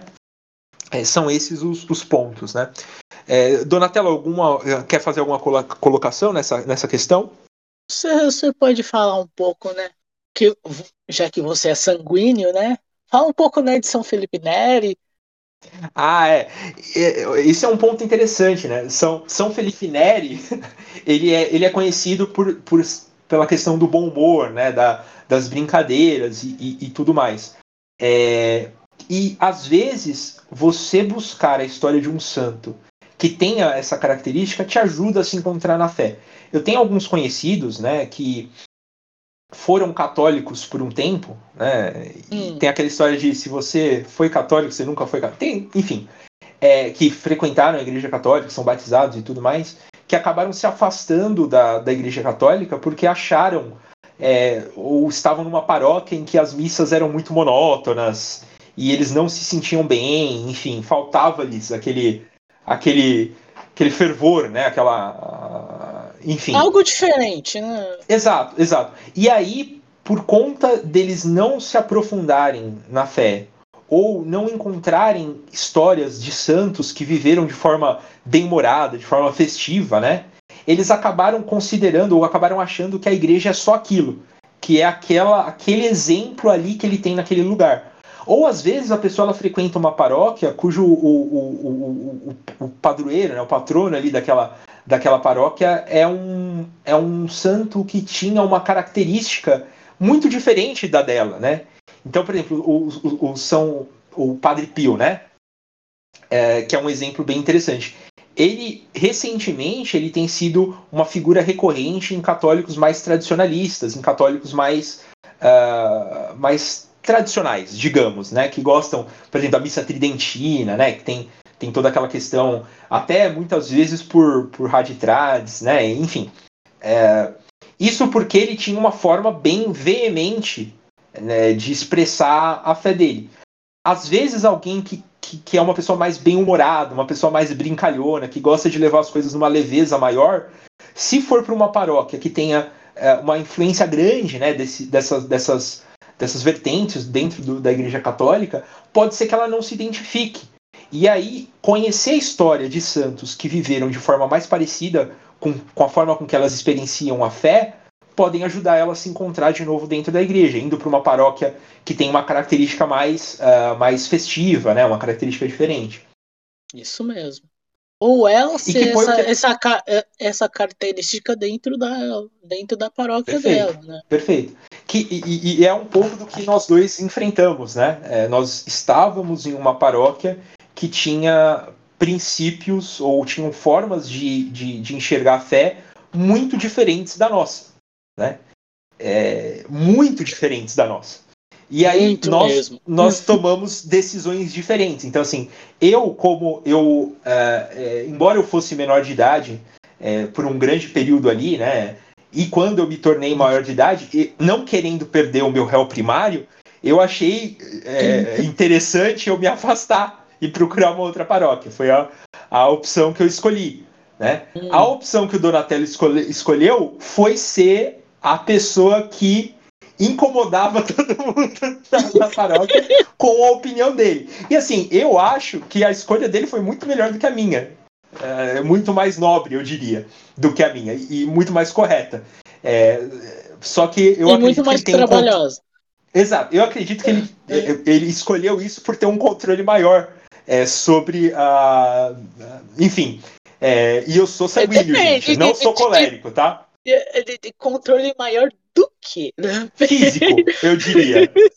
Eu acho que é. você não agrediu ninguém dentro da igreja, assim. Eu não, não sei se, é, eu, se, eu, é, se eu conseguiria. Sabe? É, o controle eu... físico eu tenho. É, eu, eu, assim, embora nós dois tenhamos feito karatê e o karatê ensina, né, a questão do, do controle e, e tudo da disciplina e tudo mais, eu acho que é, eu, eu, não daria tão certo.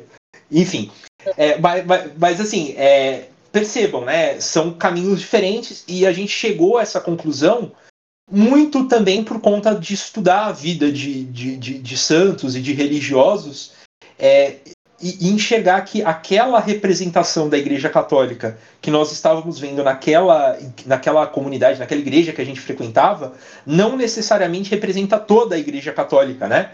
É, e aí, é, eu, hoje eu consigo dizer que representa muito pouco. É, mas assim, é, a partir do momento que a gente enxergou que tudo bem, aquilo pode ser uh, uma forma de se ver a Igreja Católica, com algumas correções que uh, podem ser necessárias, né? E, e aí não é assunto para esse podcast. É, aquela é uma, é forma de, de, de, ser católico, mas não é a forma que a gente se sente bem ou a forma que a gente se uh, que, que a gente vê como um caminho para a gente. Então, nós buscamos dentro da Igreja Católica, porque existe, né, dentro da Igreja Católica, outras formas de se trilhar o caminho da fé. E, uh, no meu caso, foi muito também por causa do estudo da vida de santos, né? É, é dos santos no geral.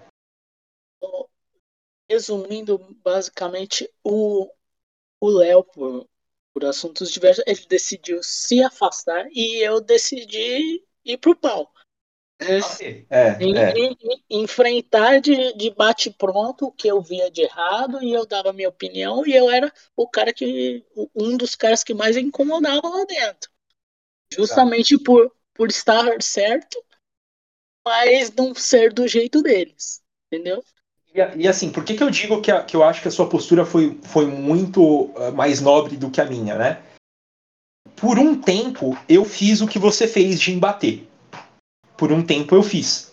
É, e nesse tempo que eu fiz, eu vi resultados desse meu embate dentro da igreja. Nós, como catequistas, né? É, as nossas turmas de catequese, as nossas turmas de crisma, tiveram muitas. É, saiu muita coisa boa dali. É, e muito por conta da, desse nosso embate. Então, é, eu tive uma situação que eu, eu acho. Eu acho interessante. Eu não deveria achar interessante, porque, de certa forma, é um tipo de lisonja que deve ser evitada, né? É, mas teve um, um crismando meu que eu cheguei na igreja depois de um período que eu fiquei longe, né? Justamente depois que Sim. eu me afastei, que ele falou em alto e bom som na frente da igreja para todo mundo ouvir que eu tinha sido um dos únicos catequistas dele que prestava. É... então, assim. É aquela eu, coisa, eu, é, um, é um negócio que você se orgulha, mas nem tanto. Né? É, eu, eu, deveria me orgulhar disso? Não, porque não é, não é certo, não é correto. Mas é, co, como, que, como que eu levei isso, né? Como que eu interpretei isso? Eu interpretei como sendo uma voz dentro do Crisma, né? É, que atingiu aquela pessoa de forma que ajudou ela na caminhada da fé dela de alguma forma, né? É... Então, assim, o, o nosso... Uh... E, e, agora eu estou sendo imodesto, né? Mas é um, é, um, é um problema que eu tenho que buscar melhorar por meio da devoção também. É, mas, assim, as turmas de Crisma que nós formamos é, tiveram destaques que até hoje mantém aquela comunidade, aquela igreja de pé. E, e que, na minha opinião, vai ser o que vai manter. Então, assim, é, por que, que eu digo que eu acho que a sua postura foi muito mais nobre do que a minha? Porque você, a, a sua postura permitiu é, seguir é, é sendo uma luz para essas pessoas que, que precisavam dentro daqui, daquele ambiente, né? É, eu fiz isso por um tempo menor e vi resultado se tivesse me, me mantido naquela batalha, né, aquele campo de batalha, talvez eu tivesse mais resultados bons, e isso seria bom no geral. Sim. E agora, fechando é, para o próximo tema, né, aproveitando esse gancho para o próximo tema, é, um dos meus santos de devoção, ele está aí justamente por conta dessa história específica. Olha só que coisa.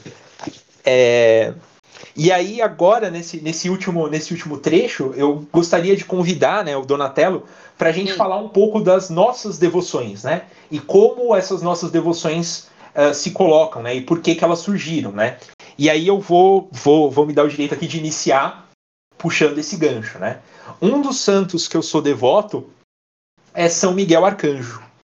E São Miguel Arcanjo, ele é um, é uma figura, né, um arcanjo, né, é uma figura diferenciada ali na, na questão dos santos, porque ele é, ele é um arcanjo, né, um, é um santo, ele não é um ser humano que ascendeu, né, a, ou que foi canonizado, enfim. É, e durante ele já a história é uma da igreja... criatura, uma criatura, uma criatura mais próxima de Deus. Perfeito, por, por, por essência. É, e justamente por isso, durante a história da Igreja Católica, teve bastante é, teve, teve bastante questões de, do tipo, é um santo, não é? É, é diferente, não é? Co como que funciona, enfim, né? Mas o porquê que este é um santo que eu escolhi uh, ah, para uh, ser devoto, né? Inicialmente nós não temos muita história de vida, né? de, de, de São Miguel Arcanjo, justamente porque é uma criatura celeste, é um ser celeste. Mas é, ele é a representação máxima do embate, do combate, da luta, né? Da, da, da fé. É, e essa imagem, essa, essa, essa, essa figura imbativa me ajuda nas minhas orações e nas minhas reflexões a lembrar de sempre lutar por aquilo que a gente acredita, por aquilo que eu acredito, né? E muito por ver que em algum em um certo momento da minha, da, da minha caminhada da, da, da, fé, né, eu decidi não embater, não lutar, é, que eu vejo necessário eu sempre me lembrar dele, para eu sempre me lembrar de embater e de lutar, né, de, de combater e de lutar. É, e talvez por, por essa questão de eu já ter decidido não embater, este santo, para mim, tem um, um, significado maior do que tem para o Donatello. Né? Donatello ele já, ele já é muito imbatível. Talvez se ele começar a, a, a, a lembrar mais de São Miguel, pode dar ruim, porque ele já é muito imbatível. Sim, é, eu, acho que, eu, eu, acho que eu, eu, eu iria fundar uma, uma, uma, nova, uma nova armada cruzada. É, é então, então assim, é, é, é, essas, essa, essas, essas lembranças dessas, desses santos, né, podem nos ajudar nesse sentido. Então, São Miguel ele entra nessa na, na, minha caminhada da fé como um exemplo da necessidade do, do embate e também como um apoio, né? É, a intercessão dele eu enxergo como um auxílio para que eu não desista do combate e, e, e de defender o, o que eu acredito, nos momentos em que eu sinto essa necessidade, que eu sinto falta disso, né? Eu não me sinto tão, tão imbatível. É, e aí coloco essas últimas semanas, né? Nós tivemos alguns casos de é, relacionado principalmente à questão do aborto de, de, de, de, repercussão. E durante essa semana eu fiquei bem cansado do, desse assunto. Cansado ao ponto de falar, de, de, de não acessar o Instagram por um, uns, umas duas semanas, sabe? É, e é nesses momentos que eu falo, não, calma aí, Lucas. Opa, pede ajuda aí de São Miguel Arcanjo que você tem que estar tá na internet e, e enchendo o saco da galera, postando que você acredita, porque muitas vezes as pessoas acreditam na mesma coisa, mas não sentem, não se sentem à vontade de falar, de expressar. E ter alguém que fala, que expressa é o que, que inicia. Eu faço uma brincadeira com a, com a minha namorada, é que às vezes a gente vai em algum lugar e não tem lugar para estacionar. Aí eu falo assim, não, é só a gente parar em algum lugar que ali vira um estacionamento. E aí as pessoas começam a estacionar. Quem já viu isso aí? Você vai num lugar. É, acontece muito acontece muito no shopping Aricanduva. É, quem é de São Paulo e já foi no shopping Aricanduva já deve ter visto. Quando o shopping tá muito cheio, a galera começa a passar, pa, parar no meio dos corredores de carro, né? É, e aí, assim, o, é, o primeiro que para ele fica lá meio isolado, ele para ali, mas a galera que chega depois desse cara e vê ele parado no lugar errado, ele fala, vou parar atrás dele, não tem problema, o cara parou. Então, assim, é, é importante, eu vejo como importante a lembrança de São Miguel para me lembrar disso. É, eu posso ser a pessoa que vai ser que e, e, eu gosto de fazer isso, eu me sinto à vontade fazendo isso. E o Donatello também de ser a pessoa diferentona no meio de todo mundo, mas que ajuda as outras pessoas diferentonas a, a, a, a, a se mostrarem ou a se posicionarem, né? Sim. E geralmente, é... né, as, as pessoas elas podem ter a mesma opinião da gente, mas elas têm receio de, de expressar. Né? Exato. Aí precisa então... de alguém que dá aquele pontapé inicial. Exato. E, e para essas pessoas eu recomendo muito buscar a intercessão de São Miguel Arcanjo, que eu acho que é, é uma, uma ajuda inigualável nesse, nesse sentido, de ajudar a ter aquele ímpeto ali de, de defender o que você acredita. É, depois, o, depois de São Miguel, que foi o, o, primeiro assim que eu, que eu comecei a estudar e tudo mais, é, eu passei para São Sebastião e São Jorge. Primeiro São Jorge, né? É, eu sou palmeirense, eu torço pro Palmeiras. E, e São Jorge e é assim, é conhecido como o santo do Corinthians. Né? Exato. É, e é uma, é uma questão bem interessante. Mas por que, que eu escolhi São Jorge? Como que eu comecei a, a estudar sobre São Sebastião e São Jorge? Por conta da Umbanda. olha, olha só que, que, história curiosa. Eu tenho um amigo de serviço, eu tenho um amigo de serviço que ele, uh, ele é agnóstico. Hum. É, mas ele tem uma simpatia pelas religiões de matrizes africanas, certo? Ele, ele, ele se interessa. Talvez porque a família dele uh, frequente, enfim, eu não, não sei exato porquê.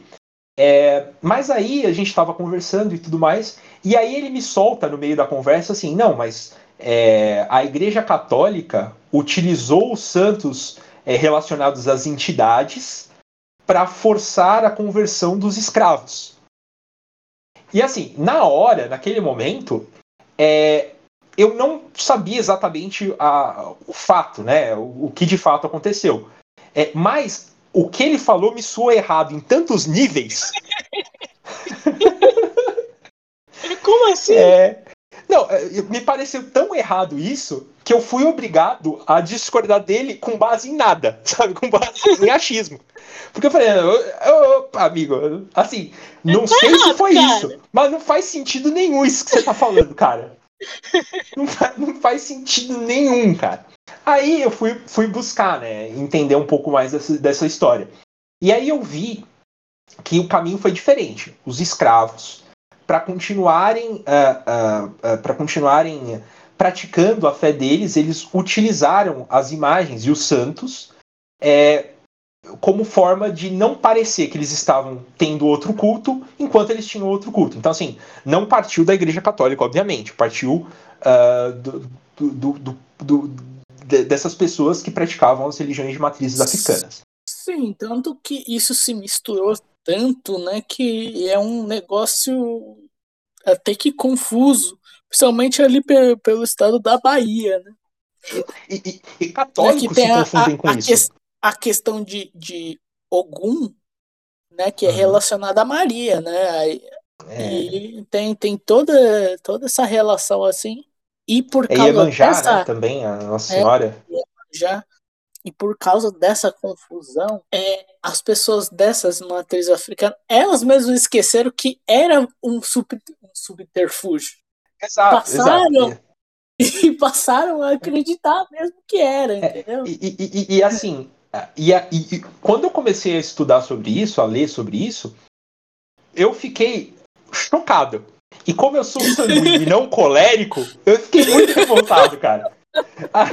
Porque assim, tudo bem, vamos supor que você tem uma religião ali, né? É, e você quer pegar uma, uma imagem ou, ou uma, um, uma figura ali da, da outra religião emprestado, tá? Vou simplificar, tá? Por favor, não entendam de forma desrespeitosa, é só simplificando tudo mesmo. Bem. Quando você for escolher isso, é interessante que você não escolha pessoas que morreram justamente pelo fato de não quererem ter outra fé, sabe? Isso mesmo. É, é, um, é um negócio que me deixa muito. É como se você escolhesse pro nome do seu orfanato é, Nardoni. sabe? tipo, orfanato Nardoni. Colocasse uma foto dos Nardoni na frente do orfanato que você que você gerencia, sabe? Para mim não faz sentido, cara. Ou, e aí ou, eu... ou pro nome de, de um asilo Richthofen, né? Exato, não faz sentido nenhum, cara. Sabe o que é legal?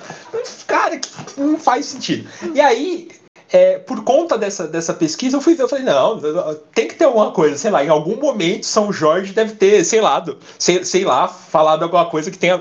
Mas, cara, não faz. É, aí comecei a, a, estudar tudo mais. E aí, quando eu comecei a estudar sobre esses dois santos, eu, me, eu vi algumas coisas que eu uh, que, que, que, eu precisava ali, né? Que é principalmente esse exemplo uh, de que uh, nada vale você relativizar sua fé. Nada, nada, nada vale. E aí eu tive uma, uma, uma breve discussão com uma, uma amiga, né? em comum que nós tínhamos, né, Donatello. porque eu, eu, o que me incomoda na relativização é assim: é, pessoas deram a vida por conta da verdade com V maiúsculo. Você acha que alguém é, daria a vida por algo que não é certo? Que, que não tem um, um grau de certeza imenso naquilo? É, e, e, e, não, não, faz sentido. Então, assim, se o, o Filho de Deus, né, o Deus encarnado, é, que é a, a, a, o mais perfeito que o, que, o, que, que o ser humano pode, pode chegar a ser. se essa pessoa deu a vida por alguma coisa, é sinal que aquela, aquela alguma coisa deve estar tá muito certa, cara. Sabe? Tipo, muito certa mesmo. Isso mesmo. E aí é, é, foi daí que surgiu esse, essa, essa, minha, essa minha aprofundamento na história e que gerou essa devoção que eu tenho a São Sebastião e, e a São Jorge.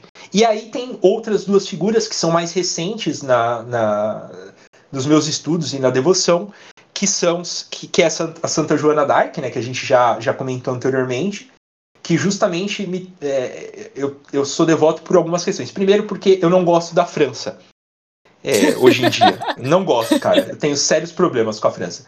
É, talvez por, por questão eu, de eu, gostar. Tenho, eu tenho sérios problemas com os franceses, não com a França. Isso, com a Fran... eu é com os dois, com a França e com os franceses.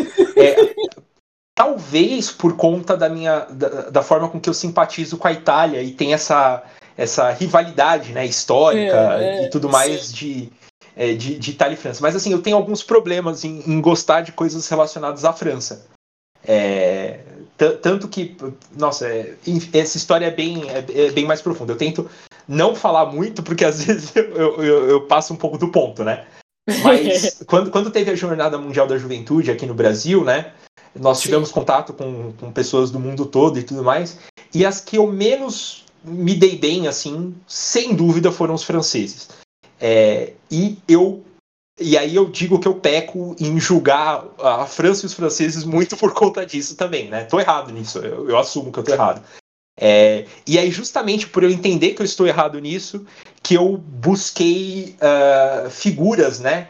Relacionadas à França, eh, que eu pudesse me, me identificar. E Santa Joana d'Arc foi. E que não falta é, não falta. não falta. Porque assim, porque assim, e Santa Joana d'Arc me fez voltar para um ponto em que eu reconheci que a França é, foi uma das foi um dos maiores estandartes do, da, do catolicismo, né? Por muito tempo. Sim. É, e justamente, principalmente pela, pela, pela deforma, né, de Lutero, é, e por conta da Revolução Francesa, que tem tudo a ver com a deforma de Lutero. Os dois se alimentam, né? Um alimenta o outro e o outro alimenta um, não cronologicamente, mas é, no campo das ideias. É, é, o problema da França é, é, é, justamente o problema que a igreja é, encontra hoje em dia, né? as dificuldades que a igreja encontra hoje em dia. E por isso que eu encontrei muito na, na, em Santa Joana d'Arc essa, essa, essa correção que eu precisava em relação aos meus pensamentos quanto à França. E principalmente na parte da, da liderança também, né? Uh, mais recentemente na minha vida, eu fui, foi necessário que eu assumisse uma liderança em alguns assuntos que eu não me sentia preparado. E Santa Joana d'Arc me ajudou muito a enxergar isso de uma forma diferente. E por fim, o mais recente de todos, que é o São Rafael Arcanjo, que também é um arcanjo, né? É, que Sim. o São, São Rafael Arcanjo, né? Ele tem uma, uma figura é, e o nome dele, né? Os, os, arcanjos, os nomes, eles são bem é, bem representativos, né? Da, do que eles representam, porque os, os, arcanjos nada mais são do que uma representação mais materialística, mais material do, do divino, né? E Rafael significa Deus cura, né? E é a cura de Deus, né? E tiveram algumas situações recentes na minha família, problemas de saúde, e foi São Rafael que, que eu pedi a intercessão e fui atendido de uma forma assim que eu, que eu não imaginava, sabe? E só isso, só por isso já já seria, já ser, eu já me veria a necessidade de uh, de ter ali uma relação mais próxima, né, com São Rafael Arcanjo e, e essa devoção, né. E aí aproveitando, vou aproveitar esse último momento para falar é, um assunto meio off-topic, né, mas que eu acho interessante. Recentemente, um familiar meu teve um problema muito sério de saúde e bateu ali junto com a quaresma. Olha que coisa mais simbólica, né? E aí eu aproveitei. Quaresma, gente, é só, só uhum. pro, para os católicos aí. E para eles terem um pouco mais de informação, a quaresma em si, ela é um negócio muito particular católico. Você não vai encontrar em nenhuma outra seita religiosa algo parecido com a, com a quaresma. Só, só falar isso. Exato, exato. Você encontra aquela questão do jejum, mas é o jejum desordenado, né? É, você faz quando você quer, do jeito que você quer, enfim. E aí, nesse, durante a quaresma, é, eu já estava com a intenção de rezar o terço todas as noites antes de dormir. É, e eu já estava me interessando em rezar o terço em latim. Então, eu queria aprender um pouco mais de latim, estava estudando latim e tal. Aí eu falei assim: acho que na quaresma eu vou é, rezar o terço em latim todas as noites. É, e aí eu coloquei isso em prática e calhou de coincidir com esse problema de saúde desse meu familiar. E aí eu passei a dedicar o terço, né, a pedir, a pedir uma intercessão especial durante o terço para São Rafael. É, e assim, é, coisa de você falar com o médico, o médico falar, ó, falou, valeu, vai se despedindo aí, porque se se conseguir passar, vai vai ser muito difícil se recuperar, vai ficar em acamado e não sei o que e tal. E assim, é, o, o, anteontem ele me deu carona, né? Esse meu pai me deu carona. É, a intercessão dos santos é algo muito presente. Só que a intercessão por si só não, não adianta. Não adianta você pedir a intercessão de um santo. Você tem que de fato é, mostrar ou de fato orar. A oração é para Deus. Você está pedindo para Deus. É, quando você pede a intercessão de um santo, você está pedindo para que alguém que é próximo de Deus, é, mais do que você, que tem uma intimidade maior com Deus do que você, que alguém te ajude nessa, nesse seu pedido. Mas não é que essa outra pessoa vai fazer pedido.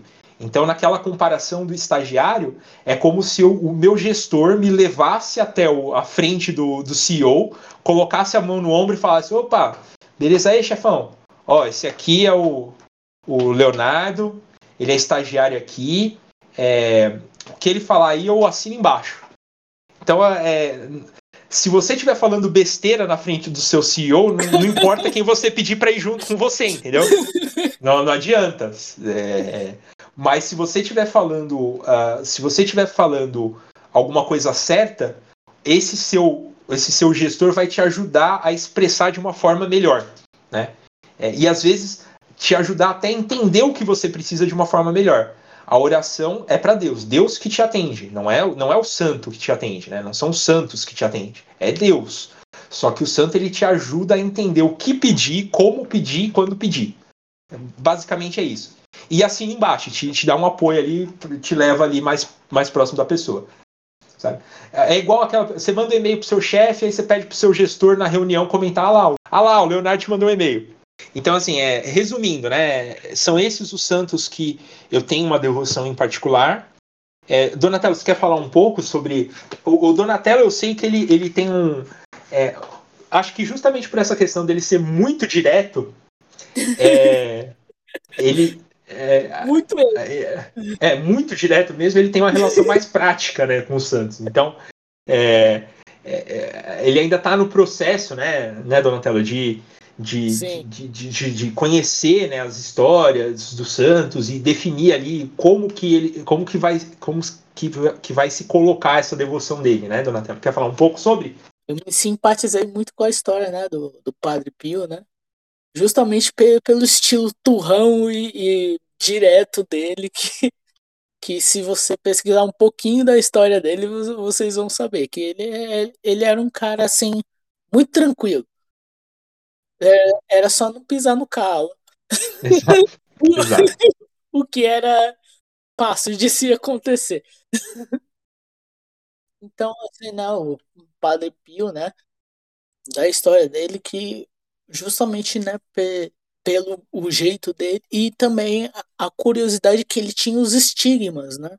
Os estigmas nas mãos e nos pés e que ele sofreu a vida toda por causa desses estigmas. Tanto que ele sofreu tanto que, que ele, ele pediu a Deus para tirar esses estigmas, mas como ele reconhecia que era algo de Deus, ele pedia para tirar as marcas, mas deixar a dor que ele sentia. foi algo que, que o. Que, perdão, foi algo que o fez sofrer não Sim. só na vida dele, mas dentro da igreja, né? Porque Sim. gerou até investigações da própria igreja, né? Sim, investigação, investigar os estigmas.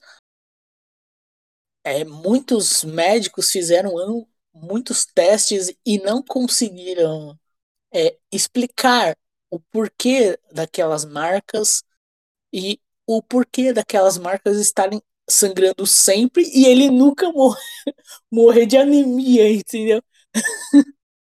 ele se formou frei, né? Ou padre, né? Eu falo simples, né? Eu falo simples uhum. entre era um simples padre que ele presidia a missa e atendia a confissão. Basicamente era isso, né? O que, o que Padre Pio que, queria, né? Ele ele tem uma história muito curiosa, né?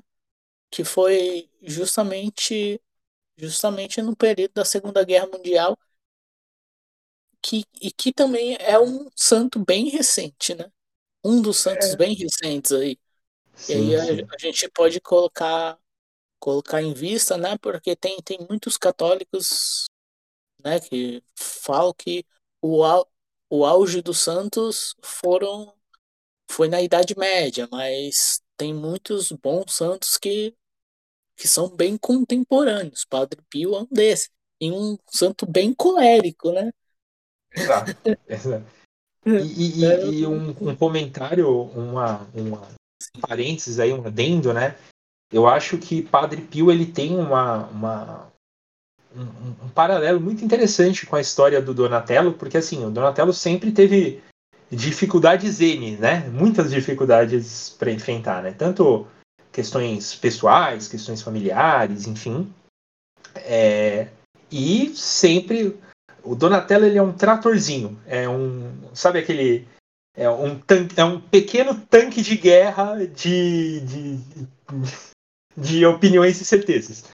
É, você pode jogar o que for, ele vai continuar avançando, mesmo que, que devagarinho ali, e, e passando por cima de tudo que está à frente, né?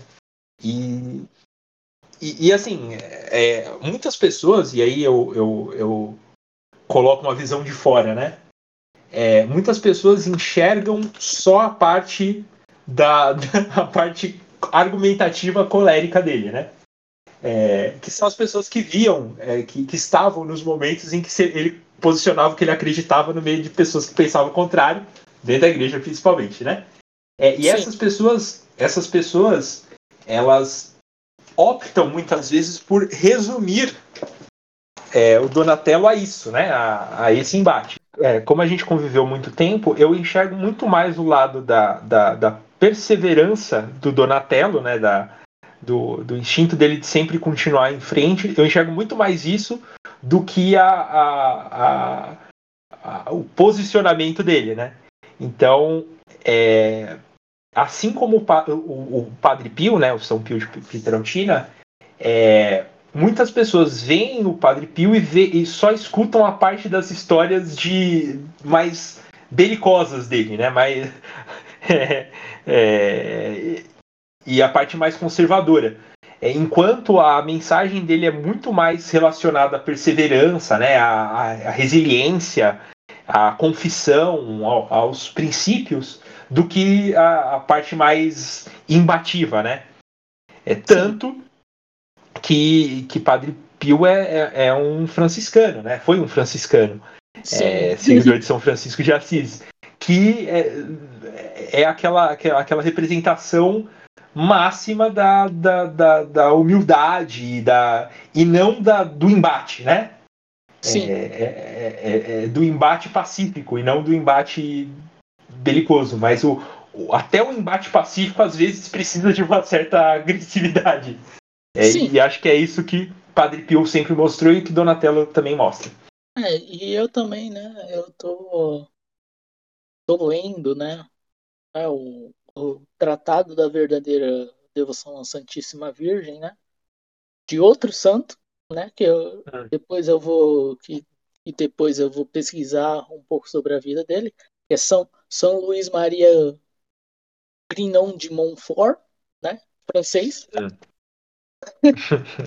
francês, um italiano, agora um francês. Uhum. E, né, que aqui esse livro fala fala muito né, so, sobre a devoção a, a Maria, né? Uhum. E, de, e de que futuramente eu possa me consagrar.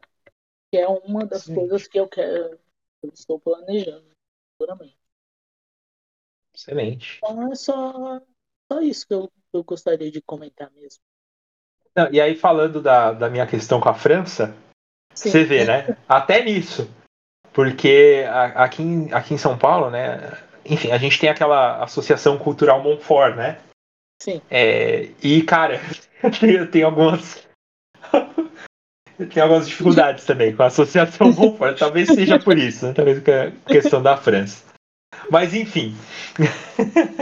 não, não vou entrar nesse assunto que eu não tenho preparo nenhum para falar é. alguma coisa. Prefiro me, me abster a minha leiguidade.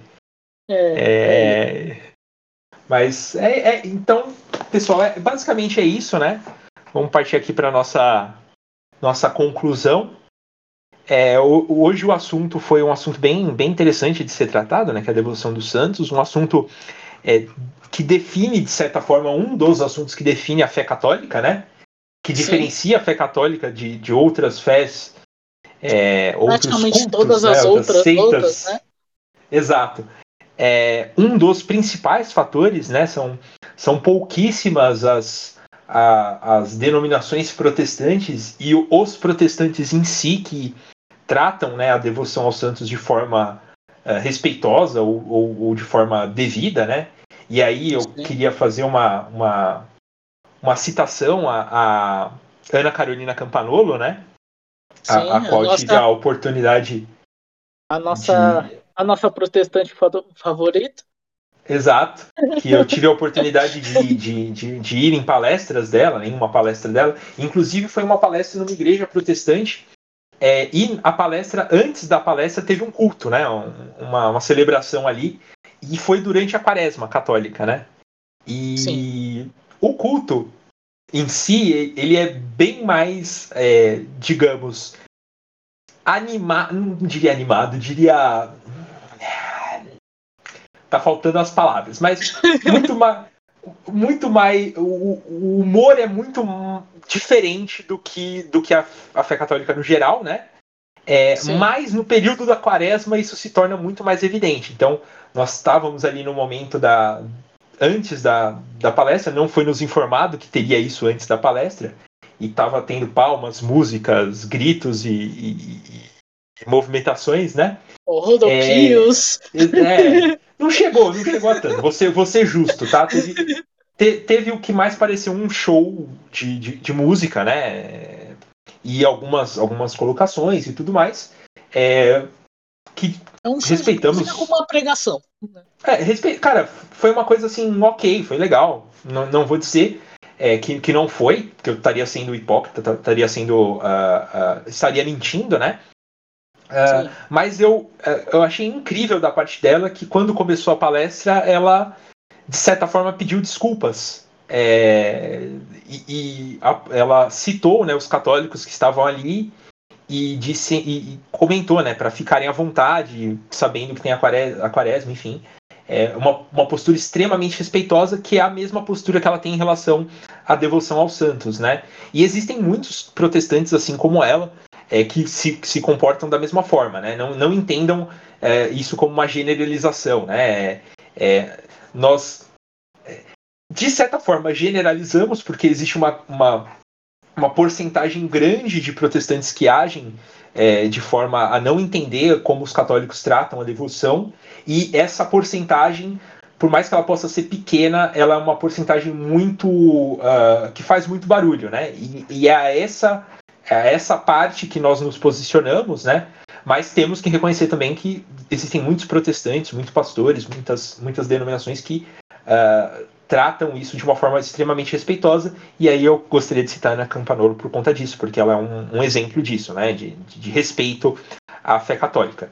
É, ainda tenho a, a, a, esperança, né, e coloco em minhas orações a conversão dela, é, mas enfim, é, como, como eu tinha, voltando né, à, à conclusão, é, essa, esse assunto é um assunto que gera essa divergência e é importante para nós católicos debatermos isso para até conseguirmos nos colocar melhor e nos sentirmos mais confortáveis quanto a isso, né? E é algo que é importantíssimo de ser retomado dentro da igreja. É, com a protestantização da fé católica, né, que tem acontecido nas últimas décadas, é, muitos desses conceitos protestantes têm entrado é, no seio da igreja, né? É, e é, é, algo que a gente tem que ter cuidado, porque aos poucos nós estamos deixando aquela posição uh, de, de, colocar Santo Antônio de ponta cabeça no copo d'água, mas estamos indo no sentido de que uh, o santo é uma pessoa comum, uma pessoa qualquer, e que é só você lembrar da história deles e pronto, acabou. Que também não é isso, né? É o outro extremo é, dessa, dessa, dessa balança, né?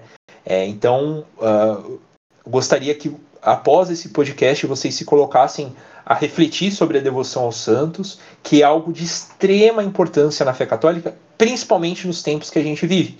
É, eu gosto daquele termo da guerra espiritual, né? Nós vivemos uma guerra espiritual é, em que não é só uma guerra moral, não é uma só, só uma guerra de valores, é uma guerra do bem contra o mal. E quanto mais aliados nós buscarmos nessa guerra, melhor. É, e quanto mais nós buscarmos nos unir, melhor. E um dos caminhos para essa união é buscar a intercessão dos santos, buscar a devoção aos santos. Donatello quer fazer as suas considerações finais? Como sempre, eu sou um pouquinho mais direto, né? né? É aquela coisa, né? É, o Léo já, já explanou bastante aí, então que eu peço a vocês estudem, estudem as histórias dos santos, estudem um pouco a sua fé, né? Estudem a fé católica, uhum. vejam o que a tradição fala, que a tradição ela é muito rica. Se você pegar o nosso livro em amarelo, né? O Catecismo da Igreja Católica já tem muita coisa. Se você quiser se aprofundar mais, também tem mais coisa. É... Se você for protestante, fica só na Bíblia. Ma ma material, material é que não falta, né? Uhum. Se você for protestante, procure pesquisar. Exato. Procure pesquisar, porque se alguma coisa está aí há dois mil anos, não é à toa, né? Exato. Sendo, sendo perseguido. Então, estudem e, se, e procurem santos para serem devotos. Faz bem para, para tanto para o faz bem espiritualmente para gente. Ser devoto estimula a devoção. Isso é uma, é uma dica de saúde espiritual. Né? Então, assim, para encerrar, a gente vamos encerrar aí com a nossa, nossa frase de, de incentivo. E eu vou primeiro, beleza, Léo? Nossa frasezinha de incentivo. Manda bala. Aqui, ó podemos já vislumbrar o modo pelo qual o consenso sobre a necessidade de qualificação cumpre um papel essencial na formulação das direções preferenciais no sentido do progresso. Perfeito. E, e eu, eu complemento, viu? O que temos que ter sempre em mente é que o desenvolvimento contínuo de distintas formas de atuação maximiza as possibilidades por conta da gestão inovadora da qual fazemos parte. Beleza. Ótimo. Então, é, esse foi o episódio de hoje. Espero que vocês tenham gostado. E falou. Falou, até mais.